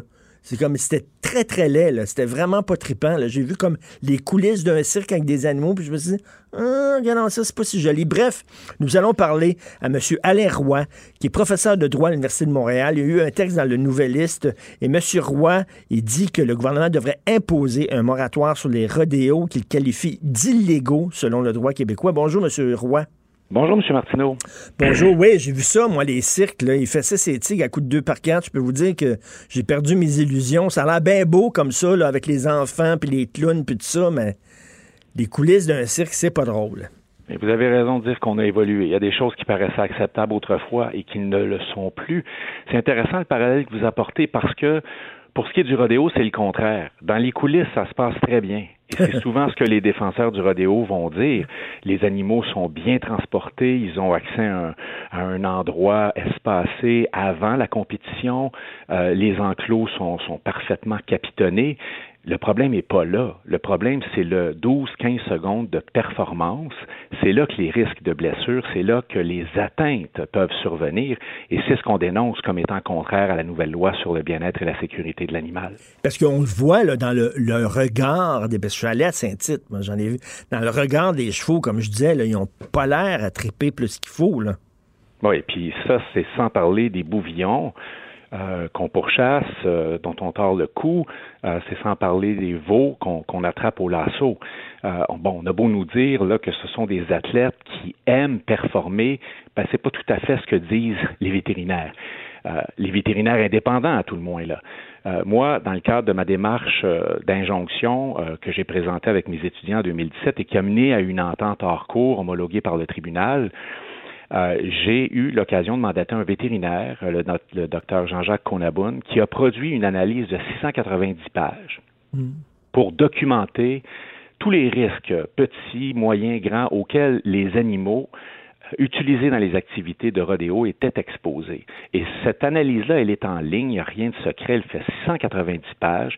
Elle a été remise au MAPAC dans le contexte d'un comité qui a aussi été créé au terme de cette même entente hors cours, que le MAPAC a décidé euh, de coordonner volontairement. Il n'était pas tenu de le faire. Il l'a fait. C'est bien signe qu'il y a un problème. C'est bien signe qu'il y a des inquiétudes légitimes. Et ce rapport, M. Martineau, euh, il a été corroboré par plusieurs experts à travers le monde et jamais contredit par les opposants. La seule chose que les opposants ont amené en preuve contraire, c'est un document de deux, trois pages d'une consultante qui n'est pas vétérinaire et qui travaille euh, étroitement avec euh, le Stampede de Calgary. Alors, compte tenu des preuves dont on dispose actuellement, là, euh, je pense qu'il y a lieu d'entretenir des inquiétudes légitimes et ça sert à ça un moratoire. Et vous, vous, monsieur, vous, monsieur Roy, au-delà de la question morale, est-ce immoral ou est-ce moral? Vous, vous dites qu'il y a une loi qui existe actuellement. Il y a une nouvelle loi sur la maltraitance des animaux. Euh, c'est terminé, là, de, de, avant, on considérait les animaux comme des biens meubles. Euh, là, bon, ça a changé. On, on, reconnaît qu'ils qu souffrent, que, bon, vous dites, là, que de façon tout à fait objective que ça va contre la loi actuelle. C'est ce que vous dites. Absolument. Parce qu'en 2015, on a complètement changé l'approche par rapport aux êtres animaux. Êtres animaux, c'est pas pour rien que j'utilise cette terminologie-là. Auparavant, on définissait légalement l'animal comme une chose, comme un bien. Depuis 2015, l'animal est défini comme un être doué de sensibilité qui a des impératifs biologiques, c'est-à-dire qui a des besoins essentiels. Ça implique qu'on ne peut plus exposer l'animal à des traitements et des actions qui sont incompatibles avec ses besoins essentiels, avec sa nature propre. C'est dans la nature d'un chien de courir et de dormir. C'est pas dans la nature d'un bouvillon de se faire pourchasser par des cow-boys, de se faire tordre le cou. Ce n'est absolument pas compatible avec ses impératifs biologiques pour reprendre les termes de la loi. Et dans cette même loi, il y a quelque chose de très puissant. Il y a un préambule. Préambule qui dit la condition animale est une préoccupation sociétale dont le gouvernement a la responsabilité. C'est hmm. pas rien, là. L'environnement est une préoccupation sociétale et va justifier des actions, même s'il y a des considérations économiques en cause le bien-être animal est devenu aussi une préoccupation sociétale. Mais vous savez que ce genre de loi-là, des fois, on fait des exceptions, euh, par exemple pour les Autochtones, en disant, ben eux autres, ils ont le droit à leur culture, puis bon, dans leur culture, euh, ils peuvent chasser, ils peuvent pêcher, ils peuvent, bon, donc on fait des exceptions euh, culturelles. Est-ce qu'on pourrait pas faire la même chose pour, Saint-Tite puis les rodéos, en disant, ben ça fait partie de la culture de ces gens-là, au même titre que, bon, la chasse et la pêche font partie de la culture des Autochtones? Je me fais l'avocat du diable. Oui, oui, bien sûr, mais regardez, on a un article dans cette loi, l'article 7, qui soustrait certaines activités aux protections de la loi, comme les activités de recherche, les activités d'enseignement, les activités d'agriculture. Mais il n'y a aucune exception pour les activités de loisirs, comme le rodéo, et il n'y a aucune exception dite culturelle ou économique. Aucune. On aurait pu le faire, on ne l'a pas fait, parce que justement, c'est devenu une préoccupation sociétale et le divertissement passe hmm. après le bien-être animal, la protection de ses impératifs. C'est-à-dire, monsieur, Roy, c'est très intéressant ce que vous dites. C'est-à-dire que vous dites qu'il y a une exception pour l'agriculture. Donc, donc euh, on peut trouver immoral la façon dont les poules sont traitées dans certains poulaillers industriels, mais sauf que c'est accepté parce que, bon, euh, le but visé, c'est de nourrir la population. Donc, on a, on a créé une exception. C'est ça? Exactement. Donc, on a fait prévaloir la finalité de l'agriculture sur le bien-être animal. Évidemment, ça ne veut pas dire que les producteurs peuvent faire n'importe quoi et ça ne veut pas dire qu'il n'y a pas des actions posées par les animalistes pour obtenir Mhm. des améliorations de conditions de vie, mais au moment où on se parle, en 2019, cette loi, les protections dont on est en train de discuter, ne s'appliquent pas aux activités. C'est-à-dire, c'est pas illégal, même si c'est immoral, je trouve, la façon dont on traite certains animaux euh, dans des abattoirs, dans des bon, dans, dans- dans certaines fermes industrielles, on le sait, là, avec les poules là, qui peuvent plus marcher, puis qui, qui se picossent, puis tout ça. C'est immoral, mais c'est pas illégal. Exactement. Tandis que ce que, ce que vous dites, loi- c'est que le rodéo, c'est illégal, parce qu'il n'y a pas d'exception concernant le divertissement. Ben, c'est l'interprétation qu'on en défend depuis toujours et cette loi, elle est axée sur la prévention. La notion de prévention est centrale dans la loi. La loi veut prévenir les atteintes à la santé de l'animal, santé physique, santé psychologique, en donnant au MAPAC le pouvoir de le soustraire aux activités qui sont compromettantes, qui exposent l'animal à des atteintes. Pourquoi il y a des vétérinaires au rodéo? Ben parce qu'on expose clairement les animaux à des atteintes à Mais, leur mais est-ce que ça veut dire qu'il n'y aurait plus de shows comme Cavalia? Par Ben, exemple, on utilise les chevaux pour, euh, les, pour, pour le divertissement? Mais on s'entend que c'est une toute autre perspective. Cavalia, je ne pense pas qu'on puisse comparer l'activité à laquelle le cheval de Cavalia est soumis aux 12 secondes de performance euh, dans le cadre des activités de dressage, à l'attraper du veau au lasso euh, et euh, au bouvillon qui se fait tordre le cou. Évidemment, il y a des questions qui se posent pour toute forme d'utilisation des êtres animaux, compte tenu du nouveau cadre juridique qu'on s'est donné en 2015 et compte tenu des nouvelles valeurs qui nous guident maintenant comme société en matière de protection et de bien-être animal. Je pense que maintenant, toutes les activités doivent être euh, revues en fonction de ce qu'on pourrait appeler mais- un nouveau paradigme. Même les, comme les aquaparks, là, où on- avec des, des spectacles de dauphins, etc. Il y a des gens qui disent qu'on devrait fermer ça aussi. Est-ce que ça Ben. va aussi pour les zoos, par exemple? Est-ce que Mais c'est- il y a, il y a une- Est-ce Oui, que, vous, selon vous, est-ce que euh, euh, les, les zoos, ça fait c'est une forme de maltraitance de garder ces animaux-là dans des cages? On les voit, les animaux. Moi, moi j'adore aller au zoo, puis en même temps, je me sens tout le temps super coupable parce qu'ils ont l'air tellement malheureux, ces animaux-là. Donc, Ben, vous parlez de, de, de, de- d'épaulards, euh, vous parlez de dauphins, de parcs aquatiques. Depuis juin 2019 au Canada, on a une loi qui n'est pas encore en vigueur, qui va l'être incessamment, qui interdit la détention en captivité d'épaulards de dauphins dans les parcs aquatiques de type Marineland. Mm. Pas rien, ça. Donc, ça aussi, c'est une preuve de l'évolution. On trouvait ça normal auparavant, là. On trouve plus ça normal. Alors, on a une législation claire. Les zoos, c'est la même chose, là. On trouvait ça euh, très drôle de voir des animaux dans des cages là, qui tournent en rond toute la journée. Ben oui. Est-ce que ça, c'est conforme aux impératifs biologiques de l'animal? Quand je regarde la nouvelle loi, ben, je pense que la question se pose. Si l'animal est un être sensible qui a des besoins essentiels, est-ce que c'est conforme à ses besoins essentiels qu'on le confine dans un petit endroit euh, pour être euh, pour être vu, pour être euh, pour être simplement scruté par des visiteurs? Bien entendu, il y a des dimensions euh, pédagogiques qu'on peut vouloir Ben oui, sauvegarder, ben oui. mais il y a, il y a- il y a moyen de trouver euh, des formes de contact avec les animaux qui sont compatibles avec ce qu'ils sont, avec leur nature propre, et donc d'être respectueux de leurs besoins. aller, aller les voir dans, leur propre milieu voir des vidéos de ces animaux-là. euh, mais mais, voilà. mais est-ce que, est-ce que, en terminant, là, il y a des gens qui vous écoutent peut-être en disant, lui, lui c'est un crinqué, c'est un crinqué du droit des animaux. Est-ce que vous vous trouvez extrémiste, M. Roy? Non, je me trouve pas extrémiste. Je pense que j'ai des convictions profondes euh, de bien-être animal, de protection animale, mais au-delà de ces convictions-là, je m'appuie sur la science et sur la loi. Et quand on additionne les deux, on en arrive à un résultat qui est difficilement contestable. Il y a des données scientifiques, euh, il y a des vétérinaires à travers le monde qui se sont prononcés. Vous irez voir sur mon site, l'analyse du docteur Konaboun fait 690 pages et il y a une dizaine de, corroba- de corroborations d'experts mondiaux. là. C'est quand même pas rien. Ben, là. je trouve que c'est, c'est un- c'est une discussion très intéressante euh, à avoir, effectivement. Euh, les gens seraient pas... euh, tu sais, les, les- les combats de chiens, on est contre ça. Je pense qu'il y a, bien des gens qui, que ça choque et pourquoi pas, euh, pourquoi pas effectivement se questionner sur euh, comme les corridas et sur les, les rodéos. Donc, euh, je vous invite. Vous avez, vous avez un site internet où on peut aller voir euh, vos Oui, trucs? bien sûr. Puis je signalerais, euh, M. Martineau, que c'est pas vrai là, que la survie du Festival Western de Saint-Tite est en péril dans la mesure où on met de côté les activités de rodéo. Le Festival Western de Saint-Tite, c'est pas juste des rodéos. Et dans plusieurs endroits à travers le monde, on a revu des modèles d'affaires. Des modèles d'affaires, ça évolue. Alors, on veut nous dire qu'on est en train de compromettre la survie économique d'une région. C'est complètement faux. Allé au Festival de Saint-Tite, puis euh, en autant qu'il y a de la bière, tout le monde va être bien content, monsieur Roy. je peux vous le dire, là, c'est un prétexte pour aller sous la gueule, mais vous le dire, là, puis, porter, puis porter un chapeau de cowboy. That's it, that's all. Merci beaucoup, Alain Roy, professeur de droit à l'Université de Montréal. Merci. Merci. Merci. Martineau, franchement, même avec les cheveux gris, il reste un animateur très coloré.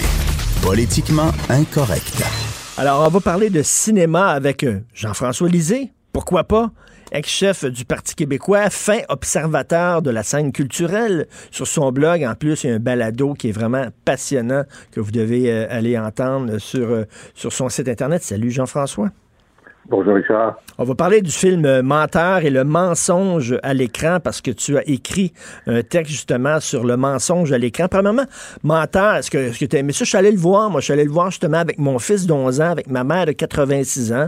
Puis, euh, tu sais, c'est, genre, c'est comme Tintin, de 7 à 77 ans. là. Exact, exact. Moi, je suis allé, pardon, je suis allé le voir avec mon fils euh, de 17 ans et, et ma blonde et euh, on a ri, on a ri, on a ri. On a ri même quand on voyait que c'était un peu exagéré, quand on voyait qu'il étirait la sauce. euh, c'est un très bon divertissement. Mais ce que, évidemment, le mensonge est très, très présent dans la fiction parce que euh, toutes les enquêtes policières, euh, euh, beaucoup, beaucoup de narratifs sont de trouver un secret, un secret qui est protégé par des mensonges. Donc, sans le mensonge, on n'aurait pas de fiction. Mais ce film-là, comme deux autres dont je parle dans mon texte, sont les, les seuls que je connaisse, il y en a peut-être d'autres, qui sont complètement sur le personnage du menteur et qui font faire quelque chose au menteur. Parce que dans le cas de menteur, c'est le menteur est obligé de vivre dans son mensonge. Ça, c'est une idée neuve. Moi, je ne l'avais pas vu avant. Alors ça, c'est intéressant. Mais il y a deux autres films assez connus, Liar, Liar avec Jim Carrey, où là, le menteur ne pouvait plus mentir pendant 24 heures. Et- Comme c'était un avocat, ça posait des problèmes considérables. Et était obligé de dire la vérité. Et ce, ce que- ce que ce film-là, Liar, Liar, démontrait, c'est que ben, pour bien fonctionner en société, il y a un- une certaine forme de mensonge qui est presque nécessaire. Si tu commences à dire la vérité tout le temps à tout le monde, ta vie devient un enfer. C'est ça, le, le mensonge par omission. Alors, l'omission de la vérité est absolument nécessaire à la survie en société parce que si on se mettait à dire exactement ce qu'on pense à chacun, et ça, c'est l'idée du troisième film qui est, d'après moi, le plus, euh, le plus intéressant, le plus audacieux, qui s'appelle L'invention du mensonge avec Ricky Gervais. C'est un film de, euh, qui est sorti il y a une dizaine d'années où là, on est dans un univers parallèle où le mensonge n'a pas été inventé.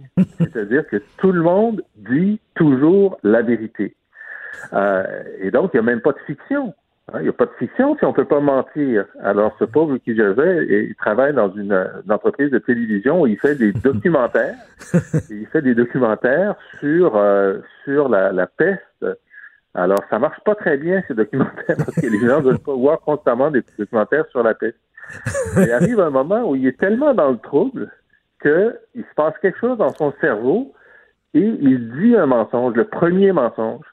Et donc, tout le monde le croit, évidemment, parce que comme le mensonge n'existe pas, tout le monde croit ce qu'il dit. À partir de ce moment-là, bon, ça, ça, ça dérape complètement parce que tout le monde croit qu'il a, lui, une vérité que les autres n'ont pas. Et c'est très drôle, je l'ai vu ce film-là à sa sortie, mais c'est du vrai Ricky Gervais, là. C'est vraiment brillant. Mais toi, toi qui étais qui était en politique, euh, Jean-François, euh, il y a- il y a- est-ce qu'on peut dire toujours la vérité à ses électeurs là parce qu'on vit dans, sous la dictature de la transparence. Tout Mhm. doit être transparent, on doit vivre comme dans une maison de verre et tout le monde. Mais ça, c'est une c'est une dictature, c'est une, c'est une utopie. On peut pas vivre dans la transparence toujours, voyons. Ouais, Il y a une différence entre la transparence et le mensonge. hein. Euh, c'est sûr qu'en politique, comme dans la vie, il y a plein de euh, d'omissions de la vérité. C'est-à-dire des choses que tu ne dis pas. Et parfois, tu es euh, dans une situation où une question directe t'est posée sur quelque chose que tu ne veux pas dire. Il y a toutes sortes de bonnes raisons de ne pas dire un certain nombre de choses. Euh, ne serait-ce que simplement on travaille sur une annonce qu'on va faire la semaine prochaine. Oui. Alors, je vais pas te le dire cette semaine, c'est pour la semaine prochaine, où euh, effectivement il y a un gros débat dans le caucus ou au Conseil des ministres. C'est secret, on veut pas le dire. Bon, il y a des choses qui coulent, on veut pas les confirmer. Bon, euh, maintenant, moi, ma, ma, ma, ma, pratique, évidemment, comme j'ai écrit des livres très durs sur euh, sur Robert Bourassa qui avait beaucoup menti, je suis très très euh, très préoccupé par par le mensonge et, et l'absence de mensonge en politique. Alors, des trucs, c'est simplement de dire, puis moi j'avais appris ça aux États-Unis quand j'étais correspondant, si un journaliste te pose une question qui est très, euh, tu peux pas répondre, je, je disais, je peux pas t'aider avec ça aujourd'hui. C'est la, la, pire réponse pour un journaliste parce qu'il n'y a rien dans cette réponse, mais au moins tu mens pas. Tu sais. Il faut développer des façons de ne pas mentir sans, euh, sans nuire. Tu sais. mais... mais... moi, je vois, parce que je suis très attentif, euh, de voir comment euh, les adversaires ou qui ment et qui ne ment pas en politique. Quand tu es en politique, tu le sais, tu t'en rends compte. Mm. Il y a des arguments, puis il y a un pas de plus que l'argument, c'est le mensonge. Puis des fois, tu le vois. Et, et, toi qui connais bien le cinéma, tu as certainement vu Rabbi Jacob, un classique avec Louis de Funès. J'étais à Paris cet été. Ça ressortait sur les grands écrans. Je l'ai vu, euh, ces Champs-Élysées sur un grand écran, Rabbi Jacob, euh, avec mon fils. J'ai autant ri que la première fois je l'ai vu. Mais il y a une scène particulière où euh, Louis de Funès fait le joue de rôle d'un industriel, un gars qui a une grosse entreprise, beaucoup d'employés. Et il dit à son chauffeur, mais, mais le peuple, il aime qu'on lui mente. Je lui mens toujours au peuple. Moi, c'est ça qu'il veut, le peuple. Et effectivement, comme politicien, il y a des vérités que tu ne peux pas dire aux gens parce que c'est certain qu'ils voteront pas pour toi. Non, le peuple est avec moi. Oui, le voilà. Et on ne peut pas mentir éternellement au peuple. Mais si on peut, on peut très bien. Moi, à mon usine, je lui mente toute la journée au peuple. Mais il aime qu'on lui mente, le peuple. Le peuple. Alors... ben, pas, je, moi, je ne pense pas. Je pense que les, les les électeurs savent qu'il y a une part de mensonge dans le politique, peuvent en tolérer certains, mais le gros mensonge, non. Le gros mensonge, comme la grosse corruption ou le refus de la vérité. Non, mais, mais, pas... non, mais qui, qui, qui peut faire le campagne? Quel politicien peut faire campagne en disant, écoutez, on dépense trop, ça n'a pas de bon sens, il n'y a pas suffisamment de revenus, je suis désolé, euh, il, y a, il, y a, de moins en moins de travailleurs, de plus en plus de gens à la retraite, notre, notre modèle va péter, euh, il va falloir augmenter les taxes et les impôts, on n'a pas le choix, puis couper dans les dépenses. Il n'y a personne qui va voter pour ce gars-là ou cette femme-là. Ben, couper dans les dépenses, euh, Stephen Harper euh, a fait campagne là-dessus, puis a été élu. Euh, des, des, républicains euh, sont élus là-dessus aussi. Alors, c'est pas impossible. Heureusement, c'est pas la situation en ce moment. Alors, c'est pas nécessaire. Notre situation fiscale, elle est très bonne. Mais, euh, mais effectivement, je veux dire, la, la, question du jour, c'est compte tenu de la crise climatique, si on proposait exactement ce qu'il faut mm. pour réduire la crise climatique, il n'y aurait pas beaucoup de preneurs mais, mais, le problème aussi, c'est que l'argument, si on disait, bon, ben écoutez, il faut euh, donc euh, réduire de 80 nos, nos émissions euh, de gaz à effet de serre d'ici 12 ans, alors pour faire ça, il va falloir, euh, je sais pas, interdire les voitures à essence d'ici 12 ans. personne ne serait élu avec ça, c'est sûr. Mais en plus, l'argument, c'est, mais même si nous, on le faisait au Québec, comme le reste de la planète le feront pas, ça sert à quoi? Mmh. Tout à fait, tout à fait. Et il y, y, y, a, le mensonge, le, le, bon vieux mensonge dont, dont Patrick Huard parlait, c'est-à-dire euh, dans un couple, si ta blonde essaie une robe, puis elle dit est-ce qu'elle me fait bien, ou si elle dit est-ce que j'ai pris du poids, comme il disait, femme tailleule. C'est ça, oui. Patrick Huard, femme tailleule. Ça, il y a un mensonge dans la vie conjugale qu'il faut, il faut mentir. Oui, absolument. Et puis il y en a, une autre, euh, puis je me suis brouillé avec ma, ma cousine parce que son fils, qui est mon euh, qui est mon filleul, j'ai appris à dire si tu sais pas exactement quoi répondre, mais tu veux pas dire que tu es d'accord, tu dis j'en prends bonne note. Alors, ça, c'est tellement bon. Note, au moins, tu dis quelque chose, mais tu t'engages à rien. Et puis là, elle m'est revenue, ma cousine a dit, ben là, c'est rendu, je lui ai dit, mets tes bottes. Il dit, j'en prends bonne note. Ben là, ta cousine est en maudit contre toi. Absolument. Ben, essaie de vivre, là. Écoute, là, je, tiens, euh, les gens qui nous écoutent, là, un défi que je vous lance, essayez de vivre 24 heures, une journée, en disant que la vérité. Pas sûr que c'est faisable. Pas sûr que c'est faisable. Donc, euh, Ben, il y a- il, faut, cha- il faut changer de pièce très souvent. Oui, oui. C'est vraiment c'est l'esquive. L'esquive est essentielle. Alors, euh, écoute, ton, ton, ton site Internet où on peut écouter tes balados, où on peut lire tes textes, où on peut euh, justement lire tes réflexions. C'est quoi ton site Internet? J-? Oui, ou la boîte à liser. La boîte à liser.com. La boîte à liser, puis je vous le dis encore, là, son, son balado sur l'histoire du Québec, puis des réactions face à l'actualité euh, politique et culturelle, c'est totalement passionnant. Merci beaucoup, Jean-François. Merci, Richard. Bonne journée. Jean-François Alizé, ex-chef du Parti québécois. Martineau et l'actualité, c'est comme le yin et le yang. Impossible de les dissocier. Politiquement incorrect.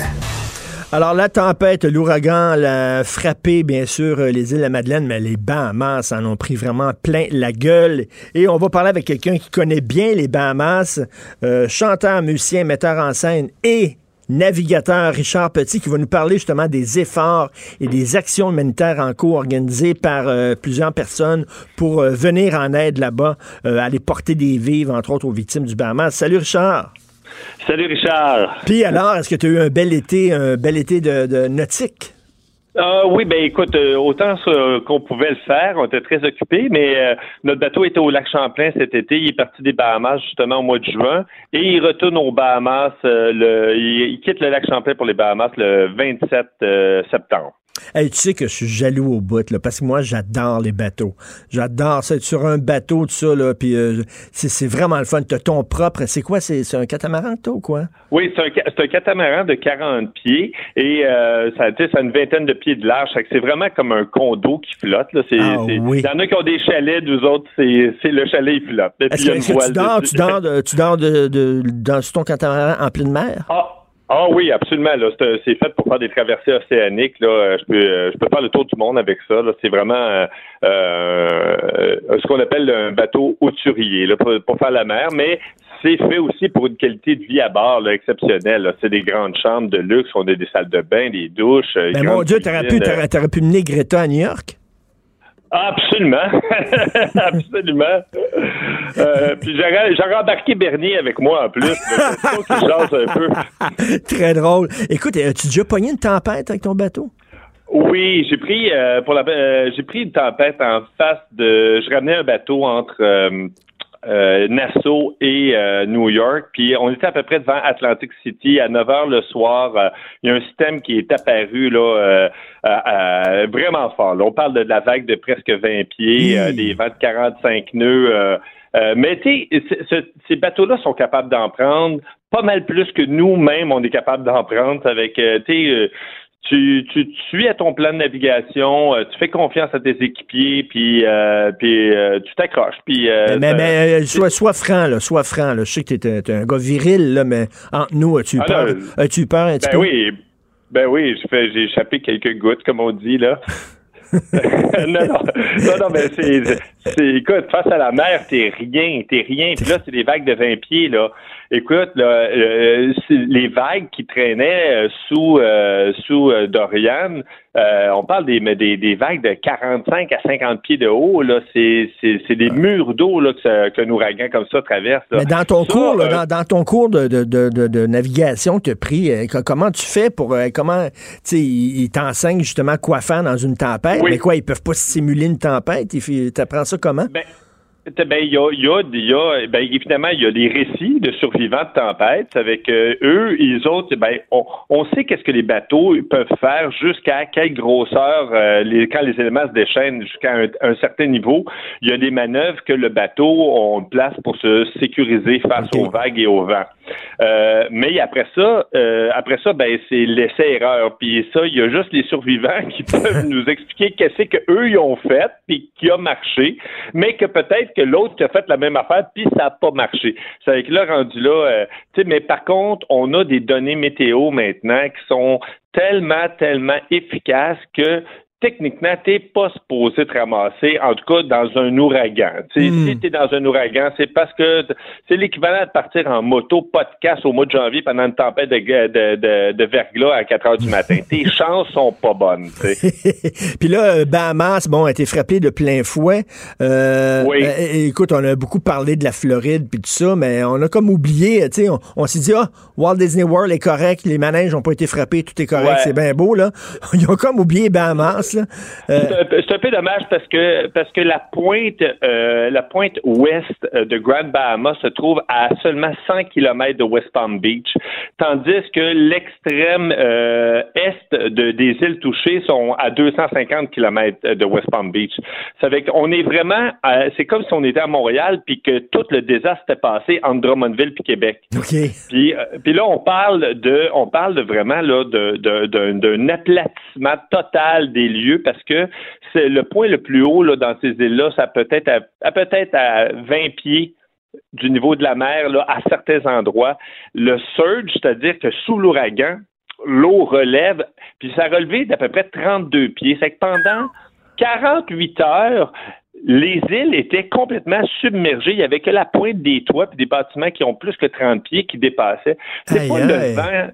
C'est pas le vent qui a fait les dommages, c'est c'est le surge, c'est l'eau qui a été euh, qui a- il a tout démoli. c'est un coin que tu connais bien, des Bahamas, toi, ce coin-là, Oui, ben, ah, ben, en fait, c'est l'extrême nord. Les Bahamas font 1000 kilomètres euh, de, de long, puis ça, ça représente juste 10% des Bahamas. C'est l'extrême nord des Bahamas. Avec Nassau n'a pas été touché, toutes les exumas, le paradis terrestre où est-ce qu'on va naviguer. Nous, moi, je navigue plus les exumas, mais euh, c'est le port d'entrée, c'est, la porte d'entrée des Bahamas pour tous les navigateurs du Québec qui partent du lac Champlain, qui descendent l'intracostal, ils sortent à, West Palm Beach, puis ils traversent le Gulf Stream pour rentrer à Grand Bahama puis dans les Abacos. Maintenant, là, il va falloir qu'on passe par un autre poste parce qu'on peut plus y aller. Il y a plus, il y a plus de marina, il y a plus de dock, il y a, y a, il y a, plus, il y a plus rien. En fait, il y a plus rien. Puis là, en ce moment, on parle de 43 morts, mais euh, euh, Nassau a envoyé plus de 600 body bags de la morgue de Nassau hier euh, sur les îles. Puis là, présentement.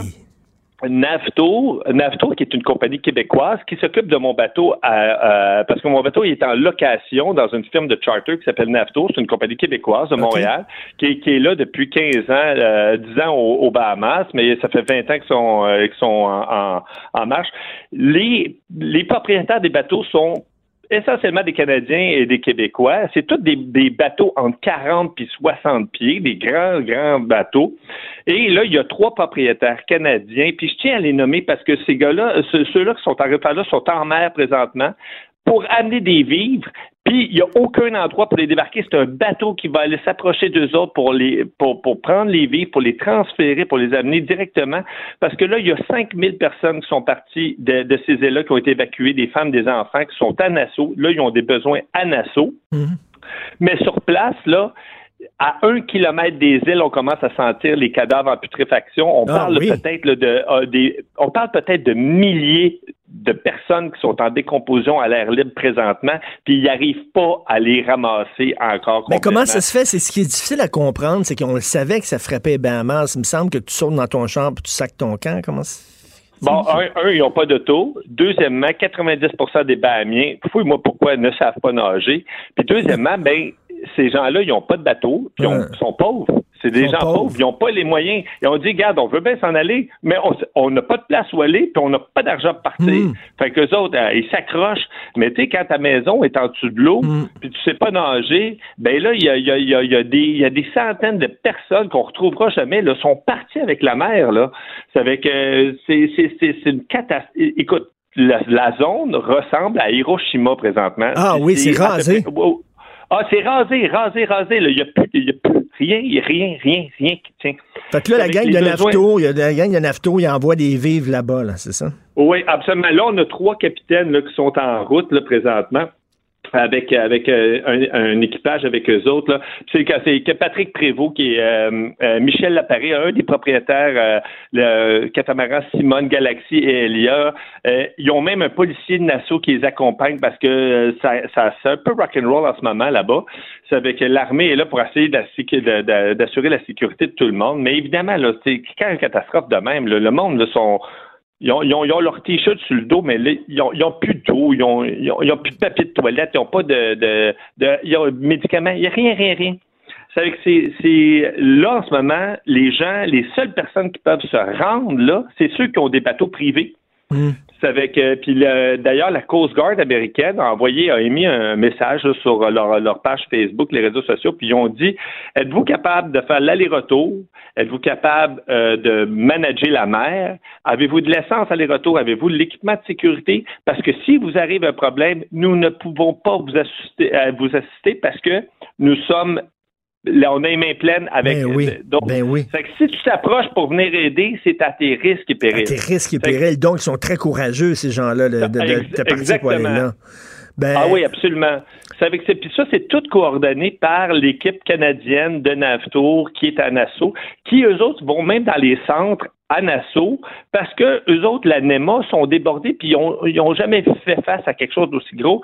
C'est Hmm. que là, c'est des, c'est Yannick Aubé de Navtour qui est en train de coordonner sur place les besoins dans les centres d'aide à Nassau pendant qu'il y a des Québécois de la base qui sont en train d'essayer d'aider les gens à Marsh Harbor. Parce que il y a les, c'est, c'est, c'est, c'est, c'est vraiment là, un état de crise présentement. Puis on a, excuse-moi de le dire, je vais, je vais dire ça comme ça, on a des, des, des héros qui sont en train de, de, de, de faire de quoi d'exceptionnel là-bas pour, Ben, euh, pour les merci, gens. euh, merci Richard d'avoir pris le temps de nous parler de ça. Puis euh, écoute, quand tu présenteras, tu es en train de travailler sur un autre show, là, j'imagine. On, Oui, on oui, en plein, ça, ça va être au mois de novembre. Là, mais en tout cas, les gens qui veulent aider, là, là, c'est la Croix-Rouge. euh, C'est, euh, c'est la, la, la, la meilleure porte euh, d'entrée pour faire des dons ou aider. C'est la Croix-Rouge avec euh, la, slash le Abacos ou Bahavas. Là, et ça va aller directement sur le centre d'aide.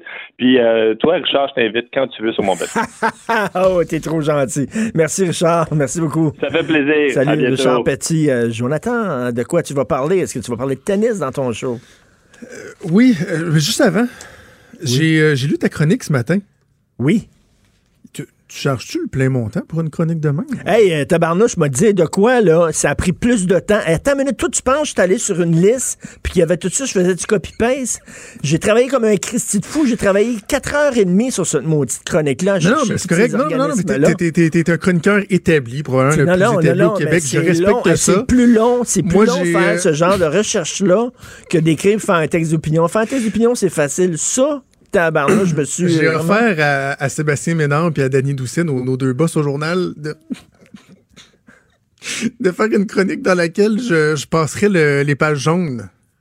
Mais t'y trouveras ces Juste organismes. le nom, le numéro de téléphone. Mais, mais t'as pas capoté que autant d'organismes que ça? Autant d'organismes que ça, des que avocats ça noirs. la pipe. Les avocats noirs, les avocats musulmans. veut dire, Ouais. Qui va dire, moi, je veux que mon avocat soit noir? C'est bien C'est niaiseux. ce qui serait bon comme suite à, cette chronique-là? Oui. C'est que tu regardes là-dedans le pourcentage qui reçoit des subventions. Ben, ça, ça serait drôle. Tu sais, parce que, que moi, il y a le, tu vois, j'en prends un au hasard, le regroupement des Africains du berger. C'est bol, je savais pas que ça existait, ça. Du berger, c'est pas loin, hein. C'est Ici, à Québec, j'ai Du berger, c'est c'est pas grand, du berger des saules? Non, pas très. Ben, il y a un regroupement le- des Africains, pas qui, pas qui habitent la ville de Québec, il y a un regroupement des Africains qui habitent du verger. Du berger, ouais. Du berger, oui, t'imagines? Il faut, ils reçoivent-tu des subventions, autres? Je sais pas. mais mais c'est ça, ça serait intéressant de voir. Parce que, tu sais, en même temps, si euh, ces gens-là veulent euh, les scouts musulmans, mettons. Là. Oui, les scouts musulmans. Ils veulent s'unir. Hey, T'en des. des hein? T'en as des pas piqués des verres. S'ils veulent s'unir, c'est correct. Non, mais l'association, l'association de, de la lutte euh, au diabète italo, euh, italo-canadien, les, rien que les Italiens qui ont du diabète, je sais pas, je comprends pas. Je comprends pas. Alors, ceci étant dit, oui, je vais revenir sur le, le tennis. Toi, t'as as parlé à Eugène Lapierre, hein? je Oui, c'est ce ça, matin. oui. Mais toi, tu as parlé, euh, la semaine dernière, tu as parlé à son, à son coach. son Sylvain entraîneur, Bruno à son coach. Et aujourd'hui, on parle, ça va être bien intéressant, un, un angle différent qu'on va aborder. On va parler à Virginie Tremblay, qui est la préparatrice physique de Bianca Andreescu. Savoir comment, euh, comment il se prépare, comment il faut. Parce que je sais pas si tu as vu hier là, la finale Nadal-Medvedev. là. Non. Mais cinq heures de temps à taper à boule. Ça Cinq heures le de match temps. a Moi, duré cinq heures. Cinq heures. Moi, ma prétention, c'est qu'il n'y a aucun sport qui est aussi exigeant physiquement que, que le tennis. Il n'y a pas de temps mort. Des fois, il s'assoit sa chaise pendant une Ben minute oui. ou deux, mais tu n'as pas d'entraque de 25 minutes comme au hockey euh, ou des pauses comme à la demi au football. Bref, on va parler de ça avec sa préparatrice physique. L'autre chose, euh, avec Emmanuel Latraverse tantôt, on va revenir sur des propos qui ont été tenus à l'émission de CBC Radio Ah, de mon House. Dieu. Ah, mon Dieu. Hein? Ah. En fin de semaine, Mark Miller, qui lui a comme un, un député libéral, euh, un obscur député libéral, qui a comme ouvert le jeu à dire euh, non, non, euh, la loi 21, là, euh, on pourra aller en cours contre ça. Là. Fait que Justin Trudeau, à un moment donné, il pourra plus jouer les faux fuyants. Il n'aura pas le choix de se positionner sur choix. 21 et dire euh, vraiment ce qu'il pense. Puis, dernière chose, Nicolas Lachance, l'excellent journaliste du bureau d'enquête, va venir nous parler de son topo sur euh, Alexandre Bis- Bissonnette, son passé. J'ai vu que tu en as parlé ce matin dans ton show, puis à LCN. Moi, il y a la question des parents, entre autres, là, qui avaient beaucoup de signes et tout ça. Bref, plusieurs questions à aborder. Nicolas qui va venir nous raconter euh, le travail des, euh, des derniers mois, son travail Je, de journaliste. je- je vais t'écouter en compagnie de mes chums, euh, l'Association des lisant Africains gauchers de Limoilou euh, qui ont une adresse qui, finissent par un- qui finit par un chiffre pair. Oui. Ils sont, sont nombreux. Ils sont- Euh, ils by the way, ils là. sont très nombreux. Moi, j'adore l'Association des acteurs russes de Montréal. Doit- sérieux? T'as-tu oui, trouvé ça? oui, l'Association des acteurs russes de Montréal. L'Association des Italiens originaires de Padoue, au Québec. Là, on commence à être pris sans cibole. On t'écoute tantôt, euh, Jonathan. Salut! Salut. Ben, that's it pour nous. On se reparle demain à 8 h. Passez une excellente journée politiquement incorrecte.